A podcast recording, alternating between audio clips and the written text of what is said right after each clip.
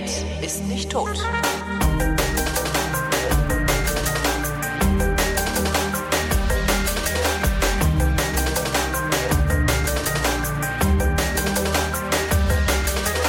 Hier ist eine völlig neue Ausgabe der völlig neuartigen, retrofuturistischen, ironisch modernen, urbanen, lehrreichen Unterhaltungsmatinee mit Tradition, die fast alle Fragen, die an fragen.vrind.de geschickt werden, vrindheitsgemäß, aber garantiert nicht zeitnah beantwortet. Hier ist die Vrindheit mit Alexandra Tobor! Und Holger Klein. Jetzt bin ich wieder am Arsch. Ich hatte so gute Laune. Ich, es war so, alles war so, so schön, so bunt. Und dann kamst du aus dem Osten, der ja, wie wir wissen, praktisch durchgehend grau war. Ja. Und trostlos. Und aus Beton. Und aus Beton. Betonismus heißt die mhm. Stilrichtung, die damals im Osten angewandt wurde, um die Menschen gefügig zu machen. Brutaler Betonismus. Brutaler genau. Betonismus. Das, das wäre auch ein neues Wort für unsere Sendung. Die brutal betonistische, retrofuturistische. Brutal. Völlig neuartige. Warte, ich trage es direkt ein. Ich, ich lese das ja immer noch ab, weil wir senden nicht täglich, sonst könnte ich das auch nicht. Brutal betonistische. Betonistische. Aber ich, ich glaube, da, da gab es halt diesen Architekturstil, der hieß einfach nur Brutalismus. Nee, Brutalis Brutalismus ist wieder, ja, das ist halt, äh, äh, ähm, weil Sichtbeton, ne? Äh, Brütbeton. Ähm, aber Brutalismus ist nicht das, was die DDR verbaut hat. Jedenfalls nicht, nicht, nicht durchgehend und, Ja. und absichtlich und sowas. Ja, aber, aber brutal betonistisch wäre sozusagen doppelt gemoppelt. Ja, so ein bisschen. Ja, nicht notwendigerweise. Du kannst ja auch Betonist, du kannst ja auch bei, zum Beispiel äh, Asbestbetonismus betreiben und hast dann überall diese Asbestplatten außen vorm Haus. äh, äh, weißt du? So wie in der Eifel. Diese Asbesthäuser. Kennst du?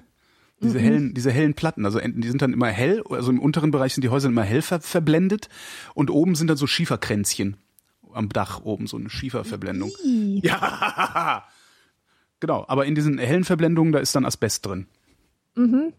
Glaube ich. Du wolltest über die DDR reden, hast du Ja, ich wollte über die DDR reden. Wir haben ja heute einen Gedenktag. Ja, das ist immer 25 Jahre gut, Mauerfall. Wenn man, genau, wenn man an so etwas äh, anknüpfen kann. Und ich wollte dich fragen, ob du dich an diesen Tag erinnern kannst. Eben, ich nämlich auch nicht. Wozu wenn- auch? Wir haben so Ja. tief im Westen gewohnt, dass die DDR war doch maximal entfernt. Also die war weiter entfernt als Amerika. Aber das war halt voll kein Thema, nicht wahr? Ja. Also ich finde das immer interessant, wenn man im Rückblick äh, sich die Sachen anschaut, diese, diese Ereignisse von historischem Ausmaß, wie beispielsweise die Mondlandung, ja, die, die mittlerweile so zu äh, Ikonen geworden sind, Pop-Ikonen. In, in jeder Serie, die in irgendeiner Weise in dieser Serie spielt, wird das aufgegriffen und Leute erinnern sich daran, wie sie sich damals verabredet haben, um vor dem Fernseher diese Mondlandung zu schauen. Mhm. So war das beim Mauerfall nicht. Es gibt immer wieder Leute, die behaupten, sie hätten da im Fernsehen gesehen, wie die Menschen auf die Mauer gestiegen sind, wie sie darauf sind. Ähm, aber ich bezweifle, dass die, dass die Dimension oder das, also dass das Ausmaß dieses Ereignisses den Leuten tatsächlich klar war. Das ist eins dieser Dinge, glaube ich, die erst im Nachhinein Ah. rekonstruiert, also ähm, im, im Nachhinein konstruiert wurden als geschichtliches Ereignis. Also wenn ich mich so erinnere, bis 1995 war mir überhaupt diese, diese ganze Ja. Wiedervereinigung äh, nicht so der Begriff, den Ja. ich heute davon habe. Das stimmt. Und ich habe, das erklärt einiges jetzt, äh, weil ich nämlich auch tatsächlich das Problem und ich weiß nicht, was ich am, am Tag des Mauerfalls gemacht habe. Ähm, Ich weiß, dass das war dann halt irgendwie war schon ein Thema. Die Mauer ist jetzt weg, die, die, die Grenzen sind jetzt auf. Irgendwie sind dann da in Köln flogen dann irgendwann die ersten Trabis durch die Gegend. Ähm, aber ja, du hast recht, das war eigentlich nicht wirklich ein Thema. Das war wirklich nicht wirklich ein Thema. Nee. Ich erinnere mich daran, dass ich, ähm, wann war denn das? Das muss so 1993 gewesen sein. Ich glaube 93. Da hatte ich eine Kollegin, eine Maskenbildnerin. Die kam aus Naumburg an der Saale. Und äh, das fand ich exotisch. Das weiß ich noch, dass ich die sehr exotisch fand. Also so insgesamt. Also sowohl, weil sie aus Naumburg kam, also eben aus der DDR oder aus der ehemaligen, damals ehemaligen DDR, ähm, als auch ihren, ihren Dialekt, als auch ihre, ja, ihren Habitus, um das nochmal aufzugreifen. Weil die Ostler, die sind halt anders drauf. Vor allen Dingen die, die damals schon erwachsen waren, also die, die in der DDR schon äh, eine Sozialisationsphase hinter sich hatten. Ja. Ähm, das, das fand ich schon, aber ich fand die halt so exotisch, wie ich eine Kollegin aus, weiß ich nicht, Brasilien exotisch gefunden hätte. Ja, also ich hatte ich hatte da damals schon mit mit äh, mit Amerikanern gearbeitet, äh, mit äh, was ja, so so äh, einigen europäischen Nationen inklusive dann auch der USA halt. Ähm, das heißt, die DDR war für mich so exotisch wie Brasilien. Ich kannte keinen Brasilianer damals. Mhm. Stimmt. Das war nicht wirklich ein Thema. Das war immer noch irgendein Ausland. Also für uns war, wir waren ja, ja, eigentlich sehr direkt davon betroffen, aber ohne uns darüber im Klaren zu sein, dass das war wegen der Mauer.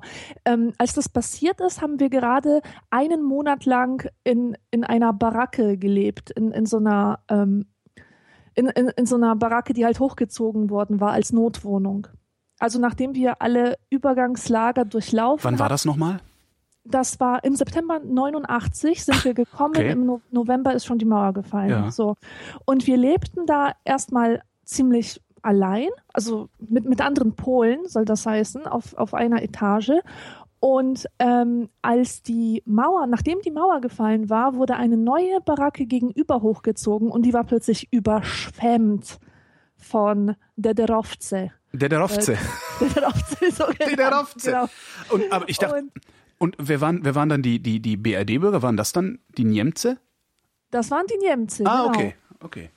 Ähm, Sind irgendwann die Dederowce zu den Niemce geworden oder ist, ist, ist nochmal ein neues Wort drüber gekommen? Nee, man sagt bis heute noch, wenn jemand aus dem Osten ist, dass er ähm, aus der DDR ist. Ah ja. Ähm, Glaube ich zumindest, dass es so ist. Also, ja. Ähm, was ich halt interessant fand, ich habe diese DDR-Leute gar nicht als exotisch wahrgenommen, sondern für mich waren das die echten Deutschen. Na äh, also, klar. also, weil, nee, weißt du, das, das musst du dir so vorstellen. Wir kamen da an im September oder so und alle Kontakte, die ich mit dem deutschen BRD-Volk hatte, waren enttäuschend. Das waren keine mhm. netten Menschen. Das waren Kinder, die nicht mit mir spielen wollten, die mich ausgelacht haben, die mich komisch angeguckt haben und so weiter. Und dann zogen Familien, diese DDR-Familien gegenüber in die Baracke ein. Sind auch, entschuldige, sind, sind auch die Behörden nicht ordentlich mit euch umgegangen? Das weiß ich nicht. Das okay. habe ich ja als Kind gar nicht so mitbekommen. Mhm. Ich, ich weiß nur, dass, ähm, dass ich schockiert war und auch gekränkt, dass die deutschen Kinder so doof waren, dass die so gemein waren. Und dann kamen halt die DDR-Kinder und die haben mit mir gespielt und die fanden mich nett und ich fand sie nett und wir verstanden uns gar nicht, aber ich lernte mit denen Deutsch zu sprechen und ähm, die waren so, vollkommen anders als die deutschen Kinder. Und ich kann sagen, dass ich meine Integration sozusagen den DDR-Kids zu verdanken habe, die mit mir gespielt haben, die ohne Vorurteile und ohne irgendwelche komischen, arroganten Verhaltensweisen ähm, auf mich zugekommen sind. Mhm. Also das fand ich schön. Und ein Freund der Familie hat dann gesagt, jetzt wo die Mauer weg ist, werden die DDR-Leute alle wieder zurückfahren. Hä? Warum sollten sie, auch, ne? Ja, aber wirklich.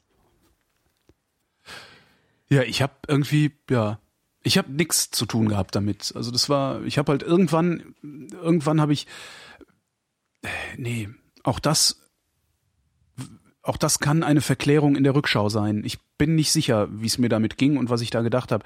Ich weiß, ich habe irgendwann mal einem Starthilfe gegeben, äh, im, im Nachbarort in Hürth. Da, ja. da, da hatte sich irgendwie, ich glaube, es war ein Wartburg festgefahren. Der kam, kam mir, dem habe ich mal Starthilfe gegeben und dachte mir so, krass, die kommen aus dem Osten. Das, das war aber auch schon, na nee, das war früher, genau. Da habe ich Zivildienst nämlich gemacht. Das muss 1991 gewesen sein. Ähm, ja, und dann habe ich das wieder vergessen. Also so aus den Augen verloren. Das war halt ein fremdes Land.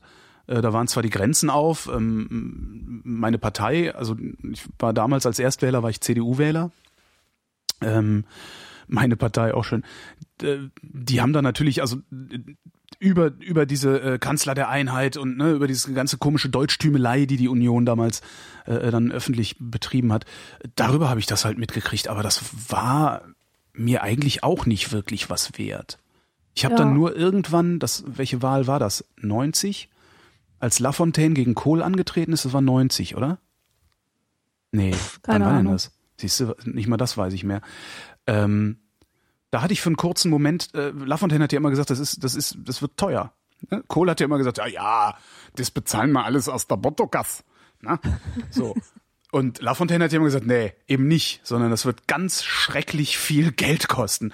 Ähm, und da hatte ich für einen kurzen Moment gedacht, so der Lafontaine, der hat wahrscheinlich recht. Das wird ganz furchtbar viel Geld kosten. Das wird teuer. Was es dann ja auch geworden ist, vor allen Dingen äh, für ähm, für die Rentner, also für die Sozial äh, für die Sozialkassen, weil daraus ist ja sehr viel finanziert worden, ähm, äh, was mit der Einheit zu tun hat. Und so richtig wahrgenommen, wie gesagt, die Kollegin aus Naumburg. Ähm, dann hatte ich einen Prakti, der kam aus Leipzig, glaube ich, oder Dresden. Und der war so weird dass ich dachte, boah, ja, hoffentlich sind die nicht alle so, das ist ja furchtbar. Und der war, der ist so einer von einer, das, der war so einer von den Wendegewinnlern, weißt du? Der hat, das war so ein, so ein, so ein, so ein Schnacker. Der hat irgendwie, ja, er hat sich immer über alles, alles Mögliche gepumpt und geliehen und nie zurückgegeben und so. Und, äh, weißt du, so ein, so ein, so ein, wie nennt man die? Das ist so ein, so ein Schmarotzer. Äh, also, so ein verschlagener Typ, ja, so genau. Und der, Opportunist, der genau. immer schaut, wo er halt ja, genau. fahren kann. Und mhm. der ist aber dafür verantwortlich, dass ich 96 nach Berlin gefahren bin mal. Also ich war vorher auch schon mal in Berlin. Ich war 87, in, nee 86 war ich in Berlin und ähm, 89 war ich auch noch mal in Berlin, aber über Ostern. Ähm, nee, das war doch über Ostern 89. Äh, und es war auch nicht 86, 88 und 89 waren es. Und ähm, der ist dann dafür verantwortlich, dass ich 96 nach Berlin gefahren bin zur Love Parade, weil der war halt auch so ein äh, Techno-Feiern äh, ständig drauf und sowas. Vielleicht haben die Drogen ihn auch zu dem gemacht, was er ist zu dem Wrack, das er ist. Mhm. ähm, und äh, da habe ich halt zum ersten Mal äh, so ein bisschen den Osten wahrgenommen. Natürlich nur Ostberlin. Äh, ja, und jetzt bin ich hier. Also das war, das ist der Grund, warum ich hierher gezogen bin. Also ich bin hier hingekommen, habe das gesehen, was hier ist in Berlin, und das waren so die letzten, das, das so die letzten Atemzüge der Wendewirren sozusagen. Ja. Ne? Da war der Prenzlauer Berg noch nicht durchsaniert. Da standen noch irgendwie besetzte Häuser rum. Es gab noch Kellerclubs. So, so, ich weiß gar nicht, ob die legal oder illegal waren für so einen Typen, der aus so einer satten Stadt kommt wie Köln. Ist halt alles illegal gewesen hier. Das war halt mhm. halt schon echt völlig faszinierend. Und da habe ich halt gesagt, ich ziehe hier hin. Komme, komme was wolle, ich ziehe nach Berlin.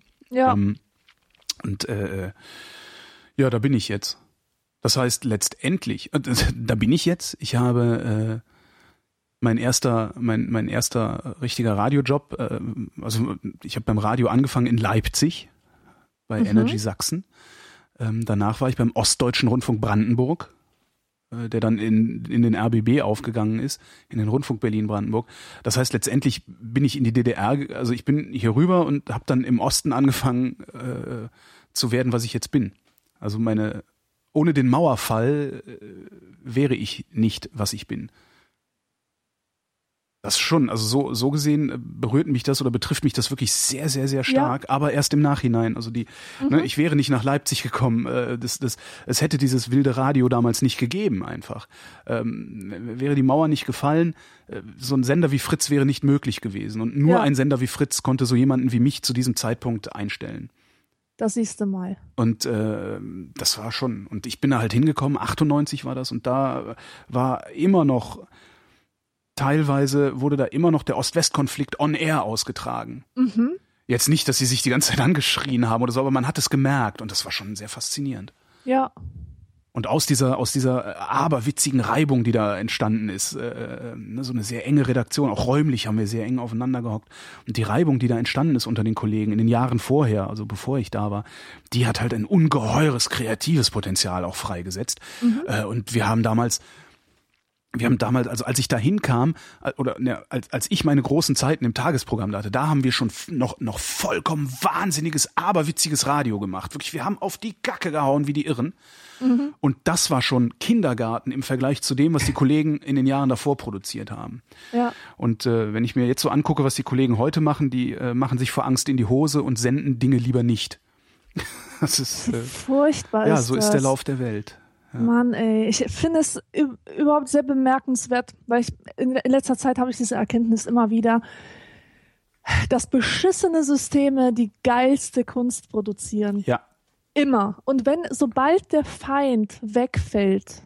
Sobald es zu gemütlich wird. Sobald es zu gemütlich auf. wird, hört die Kunst komplett auf. Das ja. ist so traurig. Die, die polnische Filmschule zum Beispiel. Ähm, Polen hatte eine Filmkunst, eine echte Mhm. Filmkunst, die Der ganze darauf, Ostblock hatte eine Filmkunst. ja, die darauf gebaut hat, äh, äh, die, die darauf gebaut war, dass man die Zensur umzuschiffen versuchte äh, mit Bildern, mit dem Bild, dass man ja nicht so einfach zensieren kann wie das Wort. Und entstanden sind richtig gute Filme, die immer noch internationale Anerkennung genießen. Das kann man von den Jahren, von den 90er Jahren überhaupt nicht behaupten. Mhm. Da war ein Film schlechter als der andere. Na, Und warum? Weil die Themen einfach abhanden gekommen sind.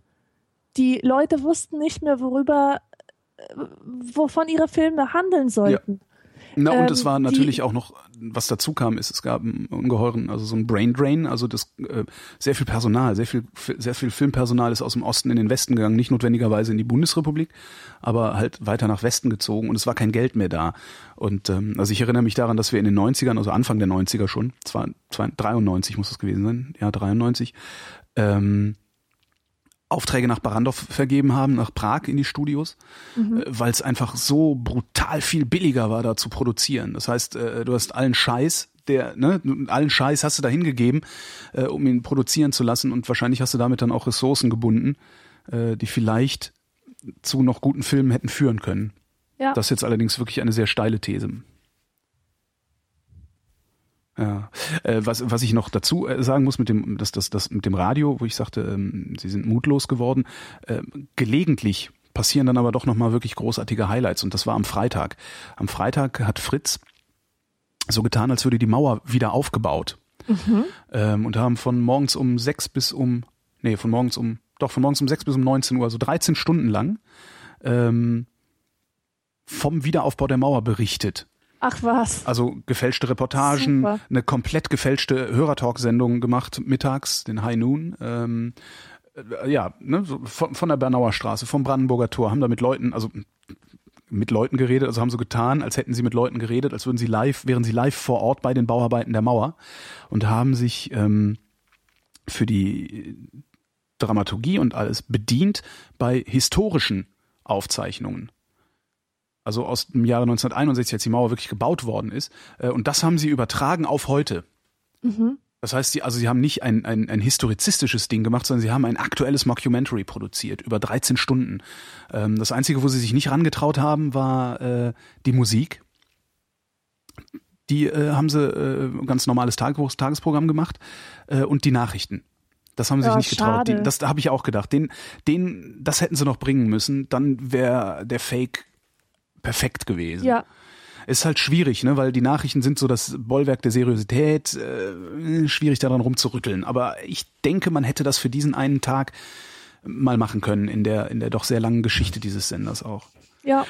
Und was dann das äh, erzählte dann eine Anruferin, also sagte eine Anruferin ganz am Schluss, ich habe dann abends einen Blue Moon gemacht, wir haben drüber geredet, wie das angekommen ist. Sehr schön, rief eine Mutter an und sagte, ja, meine Tochter war ganz aufgelöst. Ich habe sie aber auch nicht verraten.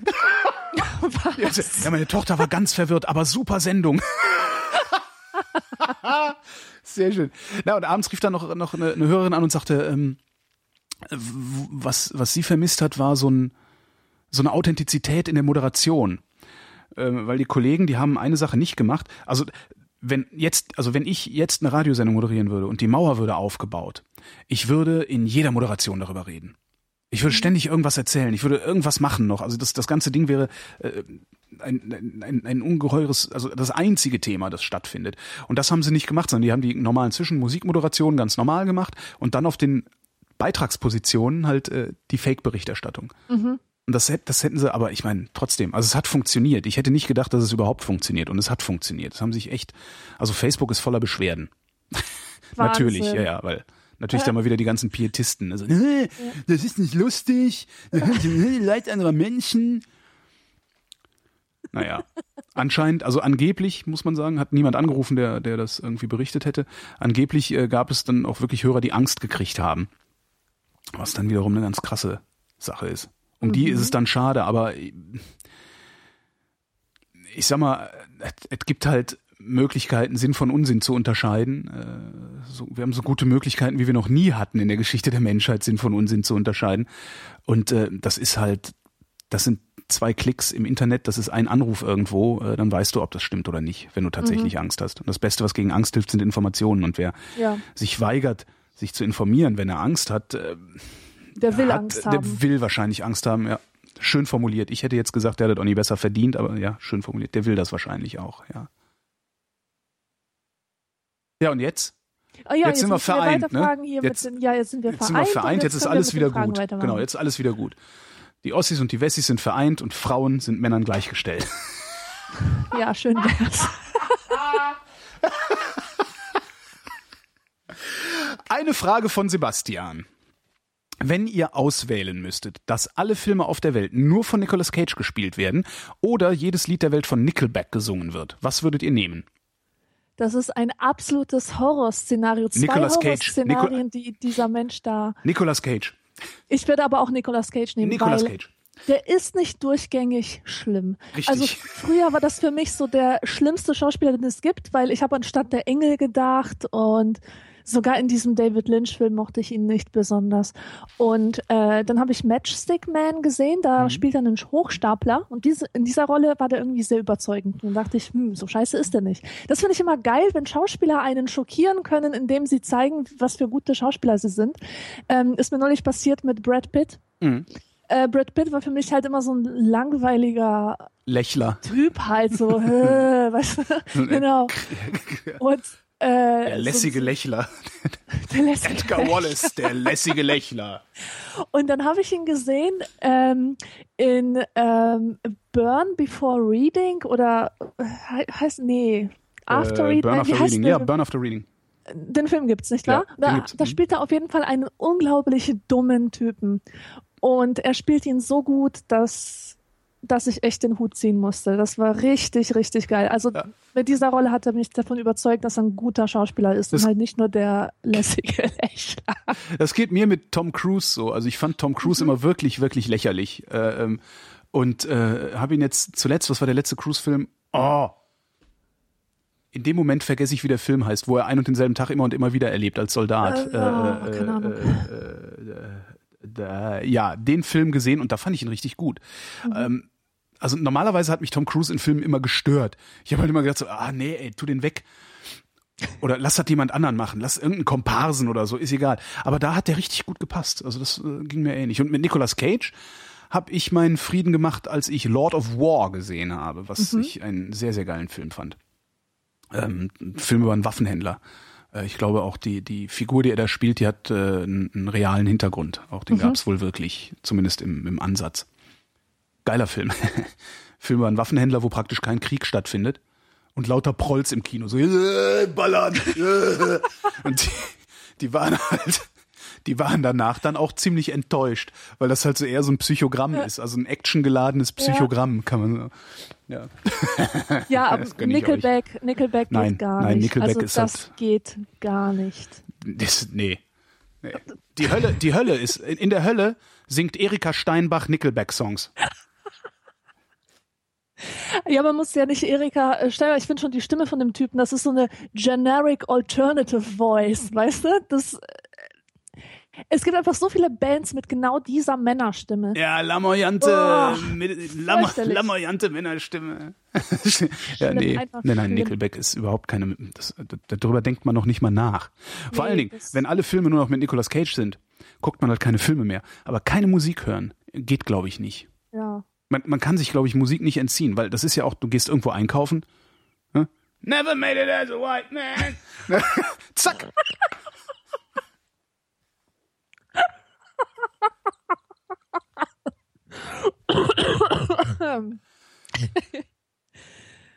Ah. Erik hat zwei Fragen zum Thema Reinlichkeit. Unrein. Ich finde, rein ist auch so ein, das ist so ein deutsches Wort, ne? Das ist ein faschistoid deutsches Wort, finde ich. Ja. Ist es auch, es ist nicht nur sauber, es ist sogar rein. Sind auch Sie rein? Das hat so einen moralischen ja, genau. Beiklang. Reinheit ist moralische Sauberkeit. Stimmt, ja. Ja, genau. Also er ist unrein. Duschen vorm ins Bett gehen oder nach dem Aufstehen? Zähne putzen vor oder nach dem Frühstück? Mich würde interessieren, warum diese Frage immer wieder gestellt wird. Weil sie wissen wollen, ob wir immer noch dieser Me der Meinung sind, der wir letztes Mal waren. Welcher waren wir denn letztes Mal? Ist das so interessant? Ich habe weiß keine. Ahnung. Keine Ahnung. Ist ja auch egal. Also äh, duschen, ich dusche nach dem Sport und das ist immer abends. Und Ich dusche auch nach dem Sport, das ist einmal die Woche.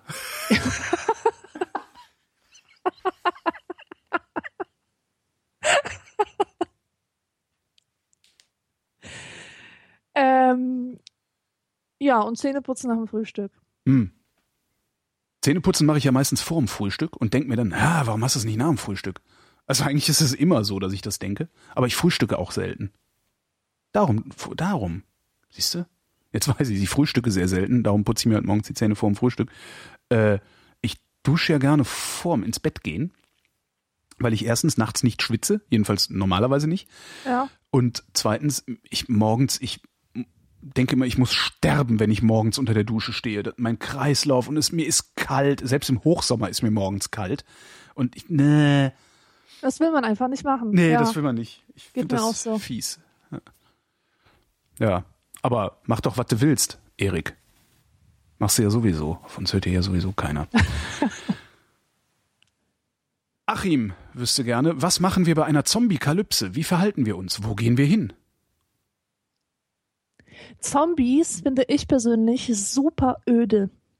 Ich weiß nicht, was alle mit dieser Zombie-Apokalypse haben. Ich immer. glaube, das ist ja nur eine Metapher dafür, alles bricht zusammen, oder? oder ja, um diese- immer dieser Hinweis auf die Metapher, weißt du?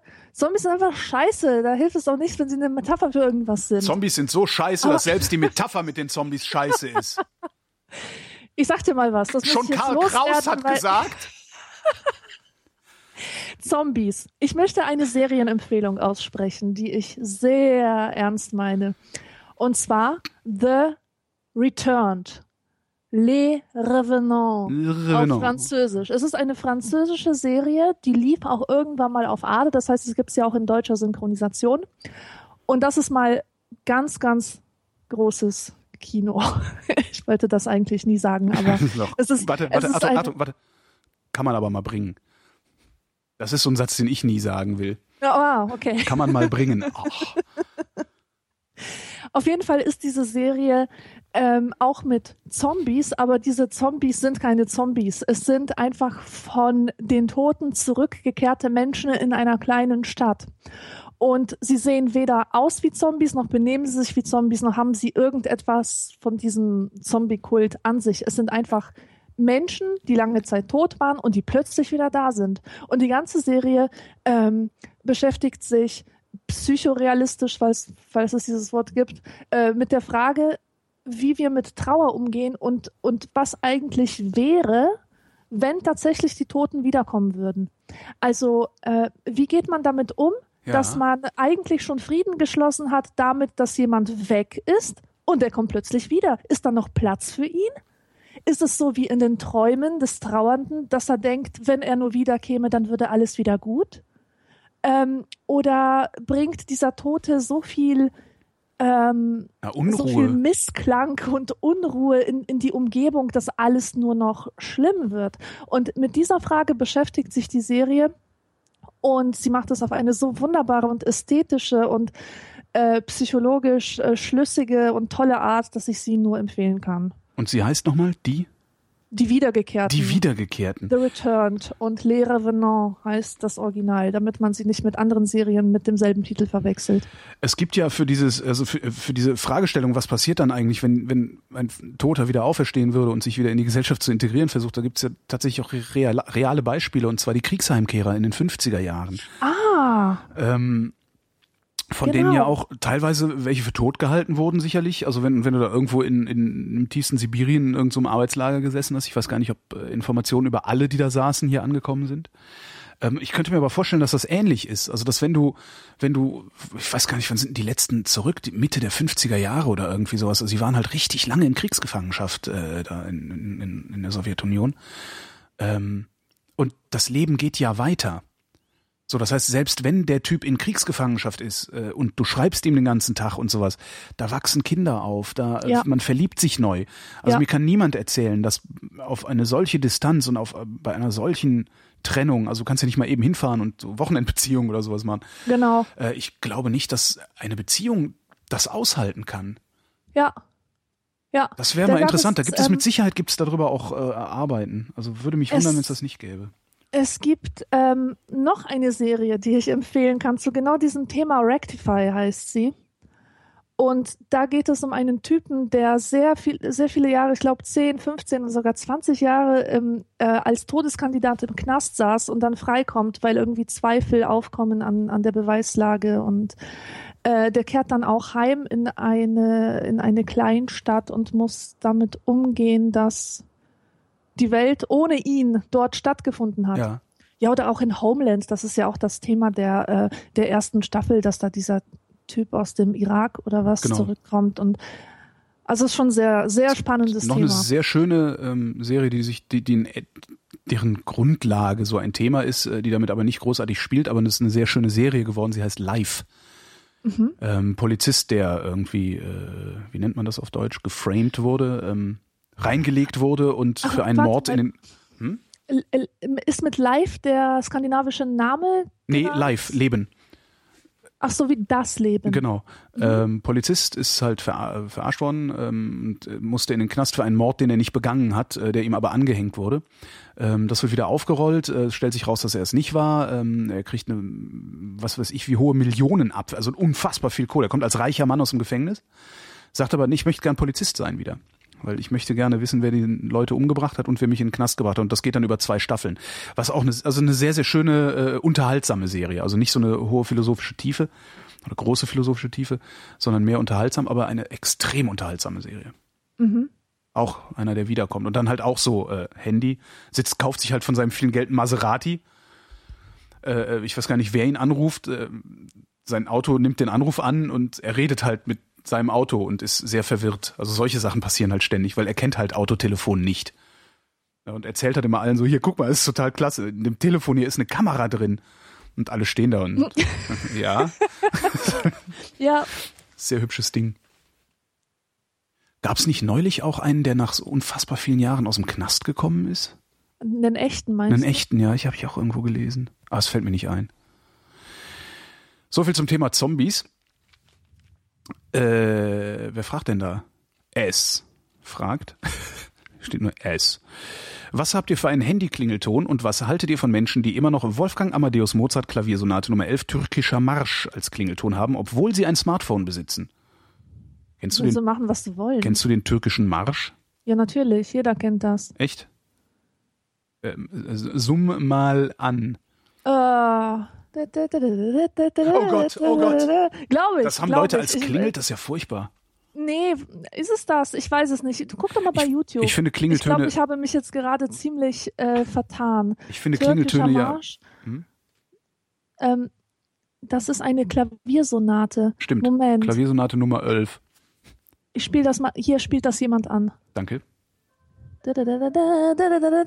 Ach so, das ist das. Ja. Genau. Äh, ich finde Klingeltöne ja grundsätzlich problematisch. Ähm, weil jeder so ein Ding in der Tasche hat und jeder ständig irgendwie mal angerufen wird und du eigentlich von einem ständigen Klingeln umgeben bist. Und das geht mir echt auf den Keks. Das, ich finde das sehr störend. Und ich würde mir ja wünschen, dass Menschen ihre Geräte einfach stumm schalten. Auch Ja. diese ganzen Fotoapparate, die erst doppelt piepsen, wenn sie scharf gestellt haben und dann nochmal piepsen, wenn sie ausgelöst haben. Diese, diese Geräusche braucht halt keine alte Sau, aber sie sind halt per Default eingeschaltet an diesen Geräten. Und wenn du irgendwo bist, wo gerade so in Berlin Mitte, wo reichlich Touristen unterwegs sind, das ist ein ständiges Gepiepe. Das ich furchtbar, das macht mich so aggressiv. Ich weiß gar nicht, warum ich da so ein Problem mit habe, aber ja, Ich ich, hätte halt gerne, dass das. Telefone summen. Was noch cooler ist, ein Freund von mir, der hat an seinem iPhone kannst du ähm, für äh, Gehörlose so eine, so eine Hilfe einstellen, dass die LED, die eigentlich den Fotoblitz macht, blinkt, wenn ein Anruf kommt oder eine Nachricht. Das heißt, er hat sein Telefon immer nur da liegen, es summt, also es vibriert noch nicht mal auf dem Tisch, sondern es blitzt nur. Ah, Das finde ich eigentlich ganz cool. noch besser. Ja. Ja. Und wenn ich einen Klingelton habe, dann ist das äh, tatsächlich ein Klingelton, also irgendwie ein Klingeling oder ein Tütüt oder sowas, äh, und keine Melodie.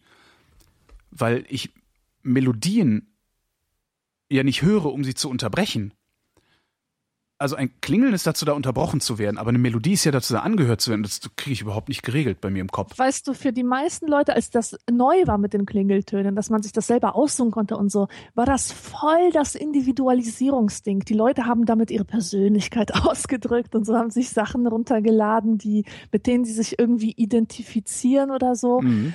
Ähm, und daher rührt auch der einzige Wunsch, den ich in dieser Richtung hatte. Ich wollte als SMS-Ton so das Hex-Hex-Geräusch von Bibi Blocksberg haben. Das fand ich einfach voll witzig. Und äh, das hat aber nie geklappt. So, und mit diesen, mit diesen ganzen Songs als Klingeltöne, Melodien als Klingeltöne, ich könnte solche Leute immer würgen. Mhm. Ähm, wenn du sitzt halt im Bus und dann geht da so eine Leier los und alle Leute drumherum sind ja. peinlich berührt. Ja. Und man kann sich gar nicht vorstellen, dass die Person, dem der Klingelton gehört, nicht auch peinlich berührt ist. Der Witz ist aber, die sind nicht peinlich berührt. Die finden das wahrscheinlich auch noch cool. Und dann denke ich, boah, rücksichtslose Arschlöcher. Ja, ja, ja, ja, ja. Ja, die finden das cool. Ja.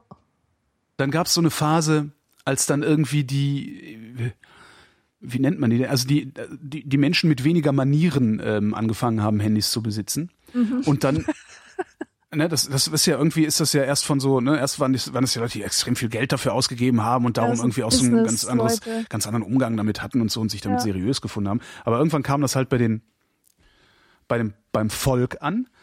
Und dann saß Volk jahrelang in Kneipen, in Bussen, in Zügen, auf der Straße überall und hat ständig alle Klingeltöne durchprobiert.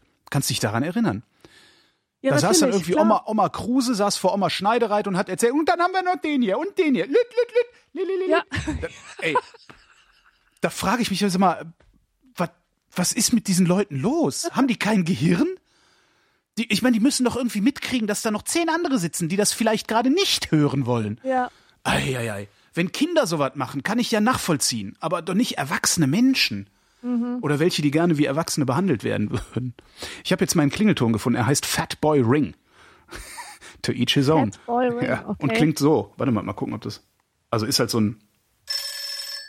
Ah, ja. Classic. Classic. Das ist mein Klingelton. Also, Aber meistens ich, vibriert es. Ich habe keinen. Also ich, ich habe äh, Vibrationsalarm. Mhm. Äh, außerdem ruft mich sowieso nie jemand an. Und wenn, dann weiß Sag ich. Sag doch mal deine vorher. Nummer. Nein, ich, meine Nummer weiß ich auch nicht. Seit Jahren weiß ich meine Handynummer nicht. Ja, ist ja kein Wunder, dass sich keiner anruft. Ich soll auch niemand anrufen. Ah, deshalb. Mhm. Ja, äh. Ach so, ja, genau. Wir beantworten ja Fragen. So, da, hä? Wieso steht denn in dieser, ja. in dieser Mail steht nichts drin? Dann äh, gibt es auch keine Frage. Ich bin gerade irritiert gewesen. Der Finn schreibt. Wenn ich den Kaffee in meinem Becher umrühre und dann in dem sich drehenden Kaffee mit dem Löffel auf den Boden des Bechers stoße, verändert sich die Tonlage des entstehenden Geräuschs von tief nach hoch. Warum ist das so? Weil der Kaffee, der an die Wände der Tasse drängt, das Volumen verändert. Von dieser Glocke, die da entsteht. Und dann ist der Löffel der Klöppel oder so. Weiß ich nicht. Ich kenne mich mit sowas nicht aus. Das wäre zumindest auch die Art von Antwort gewesen, die ich versucht hätte zu geben, wenn du sie nicht gegeben hättest. Also ich denke auch, dass das was mit dem, äh, ähm, mit dem, nicht mit dem Volumen, also mit, obwohl, warte mal. Naja, der verändert sich nicht von tief zu hoch, sondern der verändert sich von dumpf nach hell.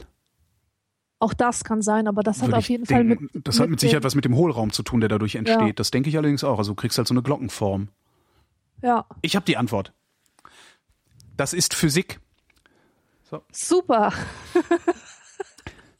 Kriso fragt, kennt ihr Platzki? Da die Antwort von Holgi bestimmt Nein sein wird, kannst du, liebe Alexandra, als Vollblut Laska mit ihm die Feinkost, ihm die Feinkost mal näher bringen und ihm diese eventuell mal sogar servieren. Wird dem Bärchen bestimmt schmecken. Also, aus also der Schweiz. Pod, Podstraviam aus der Schweiz. Podstraviam aus der Schweiz. Okay. Podstraviam. Er, er, grüßt mich aus der Schweiz und er meint die Platzki. Und Platzki ist nichts Besonderes.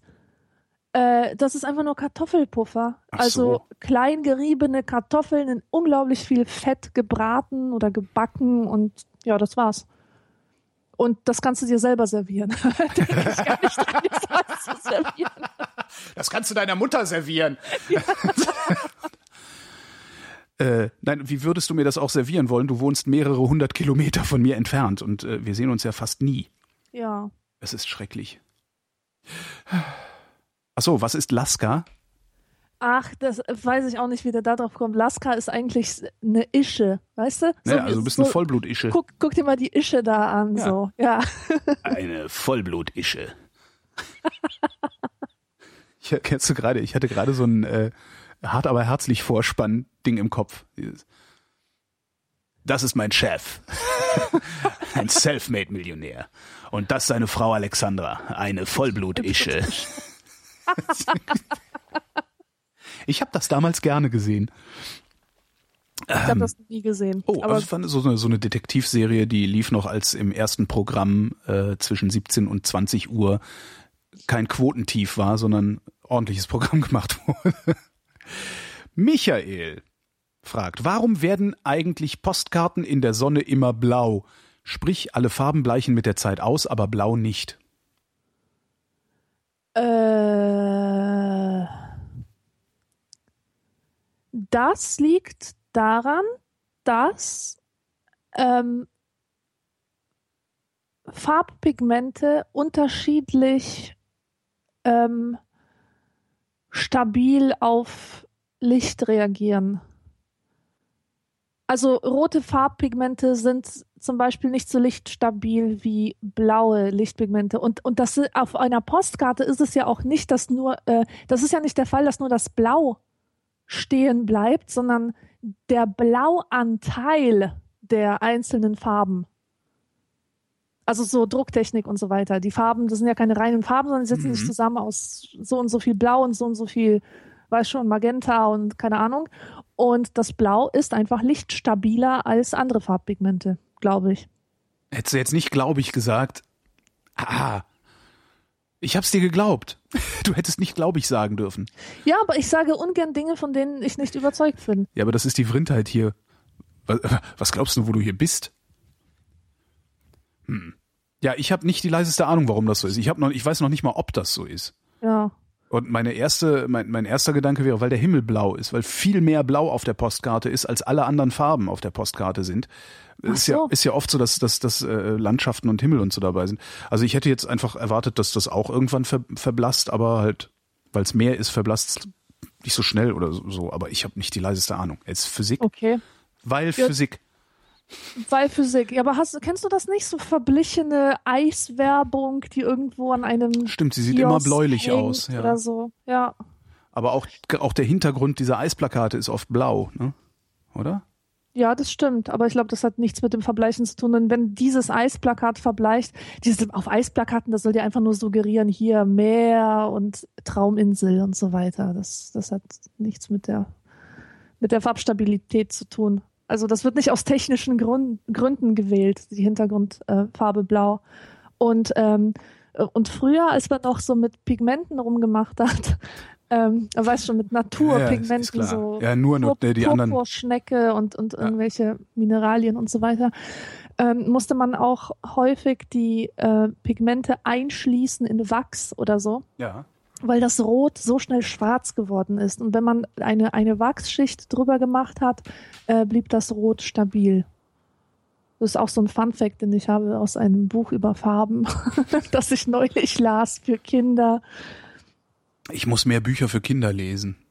Ja, ohne Scheiß. Ich empfehle sehr, äh, in der in der Stadtbücherei oder so sich mal über Themen, die einen interessieren, Kinderbücher auszuleihen. Ja, allein schon diese Was ist was Bücher sind schon. Weißt du, genau, es gibt aber ein Update, also es gibt bessere Bücher als Was ist was Bücher und die heißen Sehen, Wissen, Staunen. Ja. Ähm, mit so einem Augensymbol und das sind unglaublich tolle Bücher, die dir wie in einem Museum die einzelnen Exponate in wunderbaren Fotos zeigen und mhm. beschreiben. Und ich würde, ich würde die eigentlich auch nicht als Kinderbücher bezeichnen, weil der Inhalt schon recht krass ist. Also so in so einer ziemlich wissenschaftlichen Sprache. Das ist, ich finde, das sind Bücher, die eher für Erwachsene sind aber weil sie viel mit Bildern haben, werden sie dann fälschlicherweise bei den Kindern einsortiert. Mhm. So, die Kinder freuen sich bestimmt über die Bilder, aber ich glaube nicht, dass sie die Texte verstehen. Auf jeden Fall kann ich diese Bücherreihe sehr empfehlen für Leute, die ähm, die sich einfach mal in so ein Thema auf visueller Ebene einarbeiten wollen. Ja, ich guck gerade, es gibt's über Haie, Insekten, das Römische Ja. Reich. Ja, cool. Ah, die sind alle fast alle vergriffen. Mhm, mhm, mhm. Muss man, die, so? ja, muss man in die Bücherei gehen. Ja. Ich habe auch was Schönes gefunden, ähm, und zwar äh, Walt Disneys lustiges Taschenbuch als Historienausgabe. Das heißt, es gibt ein, ein Aha. lustiges Taschenbuch, das in der Renaissance spielt. Beispielsweise. Wie wunderbar. Das ist total klasse. Das ist echt, also History heißen die, ich glaube, die heißen History oder so ähnlich. Ist, das, ich bin da total begeistert. Das ist die geilste Klolektüre, die ich jemals hatte. Das ist ja richtig toll. Ja. Schade, dass es das nicht auch irgendwie auf Pergament gibt oder so. Genau, für, für die Ewigkeit. Ja, super. Ja. Und kosten halt auch nicht viel, Zehner oder irgendwie sowas. Also für, für Und die heißen Taschenbuch, lustiges Äh, ich, Taschenbuch ich, History. ich muss jetzt gerade mal suchen, warte mal gerade. Äh, lustiges Taschenbuch. Ach, das steht dann in den Shownotes, denke ich mal, ne? Lustiges Taschenbuch Renaissance. Renaissance. Lustiges, Renaissance. lustiges Taschenbuch History. Ja. die. ja, sehr gut. 9 Euro. Sehr, sehr schön. 9 Euro, kann man mal bringen. Toll, muss ich haben. Kommt Ja. gleich auf die Wunschliste. Ja, liegen, liegen bei mir auch drauf. Ein paar habe ich sogar schon geschenkt gekriegt. Ich finde das total klasse. Super Sache. Ja. Äh, wo waren wir? Genau. Ähm, äh, nächste Frage. Die nächste Frage kommt von Dennis. Der schreibt, Guten Tag, ihr Halunken. Ach, so ein Wort, was man viel öfter benutzen muss. Ist es heutzutage überhaupt noch möglich, politische Themen in der Kunst, vor allem Musik und Literatur, zu verarbeiten? Und wenn ja, auf welche Art und Weise? Da sind wir wieder. Bei der Filmkunst in Polen. Ja. Ja. Der Und sogenannten polnischen Filmkunst. heute in der Fass ist ein Artikel, den habe ich vorhin noch kurz gelesen, über die unglaubliche Flachheit und Seichtheit und Leere des deutschen Pop. Ja. Die Frau schreibt da, was da rumpelt und pumpelt in den Köpfen der Jugendlichen, falls man einen Schluss draus ziehen kann, also von der, von der Musik, die sie hören, dann müssen wir uns fürchten. Denn das wäre die komplette Belanglosigkeit und ähm, Klischee und Träumen und einfach nur der totale Kitsch. Und äh, da war mein erster Gedanke schon, als ich äh, so ähm, die ersten Zeilen las, wann war denn Pop eigentlich politisch? Ähm, äh, also, weißt du, wann lief denn im Radio etwas, das nicht belanglos und seicht war? Ja. Es gibt halt immer wieder ein paar Künstler, die denken sich, sie machen jetzt was über politische Themen. Also zum Beispiel nach dem 11. September, da gab es äh, Leute, die haben Songs darüber gemacht. Tori Amos zum Beispiel, I Can't See New York. Das ist ein ganz, ganz wunderbarer Song. Aber wenn ich den höre, denke ich ganz bestimmt nicht an Politik, sondern ich denke mir, oh, wie schön das Klavier. Und ähm, ich, ich finde es extrem schwierig, ähm, Ja. Musik als etwas, was dem Genuss dient, in den Dienst von Politik zu stellen. Obwohl ich sagen muss, dass 1994, als die Bestie in Menschengestalt von den Ärzten rauskam, das war mein erster Kontakt, also wegen diesem Song Schrei nach Liebe, das war mein erster Kontakt mit dem Thema Neonazis. Mhm. Und das hat mich richtig beschäftigt. Das war für mich so ein, das erste harte Thema in, in dem Leben als Kind. Die haben mir das Thema durchaus nahegebracht Aha. oder mir gezeigt, hey, da ist was. Aber also so ein Hinweis, da sind Leute, die haben bestimmte Überzeugungen und äh, es hat mich schon dazu gebracht, darüber nachzudenken, warum die so sind und so weiter. Also so als, als ähm, Themenaufbereiter oder als Anzeiger für, für Konflikte war das nicht immer nur seicht und leer. Aber auch das ging halt nur, weil es die Ärzte waren. Die waren halt schon groß und die konnten es sich dann erlauben, mal so ein Ding abzusetzen. Ähm, und Ja, das stimmt, da werden ja. dann auch die, die Redaktionen gesagt haben, ja, wenn die Ärzte das machen, dann kann man das mal bringen. Aber wenn jetzt irgendjemand kommt und ein politisches Lied anbietet, ähm, ist die Wahrscheinlichkeit, dass das den Weg auf den Sender findet, doch sehr, sehr gering. Mhm. Ja, ja, ja. Ja, wahrscheinlich, wahrscheinlich kann man das gar nicht. Ist das in der Kunst mal verarbeitet worden? Naja, Poli Ja, boah, hör mir auf mit Kunst. Ich ist halt auch schwierig, weil du. Kunst. Ich hasse es, wenn. Na, pass auf. ich liebe Kunst. Nichts liebe ich mehr als, als, Kunst, aber ich hasse sie mit derselben Intensität. Hast du vielleicht mitbekommen von diesem Spack, von diesem Künstler, der Homosexuelle in seinen Bus eingeladen hat und sie als Teil seiner Performance missbraucht hat, indem er äh, private Chats mit ihnen öffentlich gemacht hat, obwohl da auch Muslime dabei waren, die in Was? ihrer Community. Ja, nee. ohne Scheiß. Als ich das gelesen habe, habe ich gedacht, ich will mit moderner Kunst nichts zu tun haben. Das war seine Kunstperformance, dass er Leute mit teils muslimischen, aber auf jeden Fall homosexuellen Hintergrund in seinen Bus eingeladen hat. Dort hat er irgendwelche ähm, Gay Romeo Chats oder sowas mit denen angezettelt und das dann öffentlich gemacht, öffentlich übertragen. Und die und wussten als, das nicht. Nein, die wussten das nicht. Die waren nicht darüber informiert worden. Das war das, das war Teil des Konzeptes, dass sie das nicht wissen. Und Haben sie dem wenigstens hinterher aufs Maul gehauen dafür? Natürlich. Die Leute sind zu ihm hingegangen und haben gesagt, bist du hier das Leben von Menschen, äh, dass du hier mit dem Leben von Menschen spielst, ja. indem du sie oute gegen ihren Willen vor einer restriktiven Community und so weiter. Und dann meint er nur, nö, war mir nicht klar. der, also der scheint sich wirklich keine Gedanken darüber gemacht zu haben. Das kann überhaupt nicht sein. Wenn er sich Gedanken über sein Werk macht, muss er sich doch Gedanken auch darüber machen ja, und, und was schlimmer. das für Konsequenzen hat. Umso ja schlimmer. Furchtbar. Auf jeden Fall, wenn, wenn Kunst politisch sein will, ich weiß ja nicht. In, in, der Kunst ist ja sowieso die Provokation seit den 60er Jahren äh, ein ausgelutschtes Ding. Ja, das heißt, die Leute, ähm, die Leute sind sowieso, die rechnen sowieso damit, dass, all, dass Kunst alles darf. Das heißt, dich kann im Prinzip nichts mehr schockieren, was Kunst tut. Ja. Denn es ist ja Kunst. Und dadurch nimmst du automatisch eine totale Distanz dazu ein. Ja. Na, was du was du machen kannst, ist, ähm, das fällt mir gerade so ein, äh, du kannst die Kunst benutzen, um subversiv zu sein. Das funktioniert, glaube ich, dann wieder ganz gut. Und zwar. Und wer merkt das oder für wen ist das? Es gibt ein, ein Ding, das nennt sich Fulgurator. Ähm, das ist ein Projektor, der für einen Sekundenbruchteil ein Bild projiziert und der reagiert auf den Blitz eines Fotoapparates, und zwar eines fremden Fotoapparates. Das heißt, du kannst, ähm, da gibt es ein sehr eindrucksvolles Bild von, äh, ich weiß gar nicht, ist das, äh, was ist denn das, irgendwie in Peking, ähm, irgendeine Ansprache von irgendwem, äh, und da scheint jemand auf diesem, auf dem roten, ist das roter Platz? Nee, wie heißt denn das in Peking? Scheißegal. Äh, da scheint jemand mit diesem Fulgurator gestanden zu haben und hat, ähm, als irgendeine Kamera einen Blitz ausgelöst hat, für einen Sekundenbruchteil eine Friedenstaube auf das Rednerpult projiziert. Das, war, das aber so kurz war, dass es praktisch das Auge kaum mitgekriegt hat, es aber auf jedem Foto, das in diesem Moment fotografiert wurde, zu sehen ist. Mhm. Das finde ich ganz cool. Und das ist eigentlich auch Kunst, denke ich. Ja. Und auf, auf diese Weise kannst du dann irgendwie so subversiv irgendwas, aber die Frage ist auch da, was hat das für Auswirkungen? Also nutzt das was? Wer sieht das? Wer wen berührt das? Deswegen ja. sehe ich da mehr ja, Chancen in der Literatur. Mhm. Ich glaube, die kann sehr viel mehr bewegen, einfach indem ähm, durch die Kraft der Literatur Menschen in die Position eines anderen zu versetzen.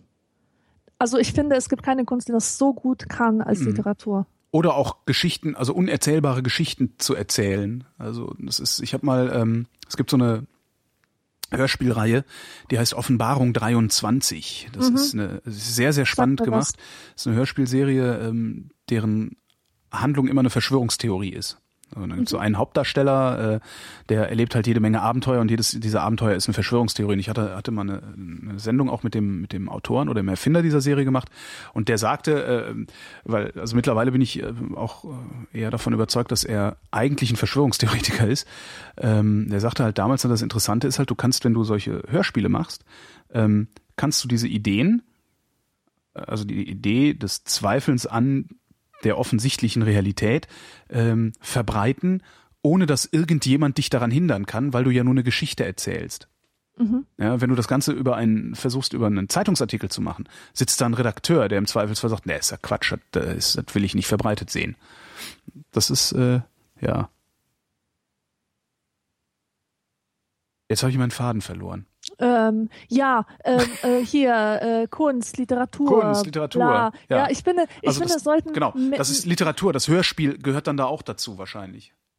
Was noch ich- subversiver ist, weil es sagen, über ja. das Gehör kommt. Ne? Also du hörst Ja. irgendwas und wenn die Geschichte spannend erzählt ist, merkst du wahrscheinlich noch nicht mal, wie dir irgendwie ein Gedanke untergejubelt wird. Aber Mhm. der ist dann da. Ja. Frage von Michael. Wieso gibt es duftendes Klopapier? Ich Ja, habe das- nicht die leiseste Ahnung. das, ich würde, ich, ich schon. ich, ähm, ich weiß das, weil ich letztens drüber nachgedacht habe, weil eine Figur aus meinem Buch schwärmt vom duftenden, vielfarbigen Klopapier. Und da habe ich mich auch gefragt? Warum macht die das? Ja, wa was ist die Begeisterung? Und ich sage dir, es liegt am Kapitalismus.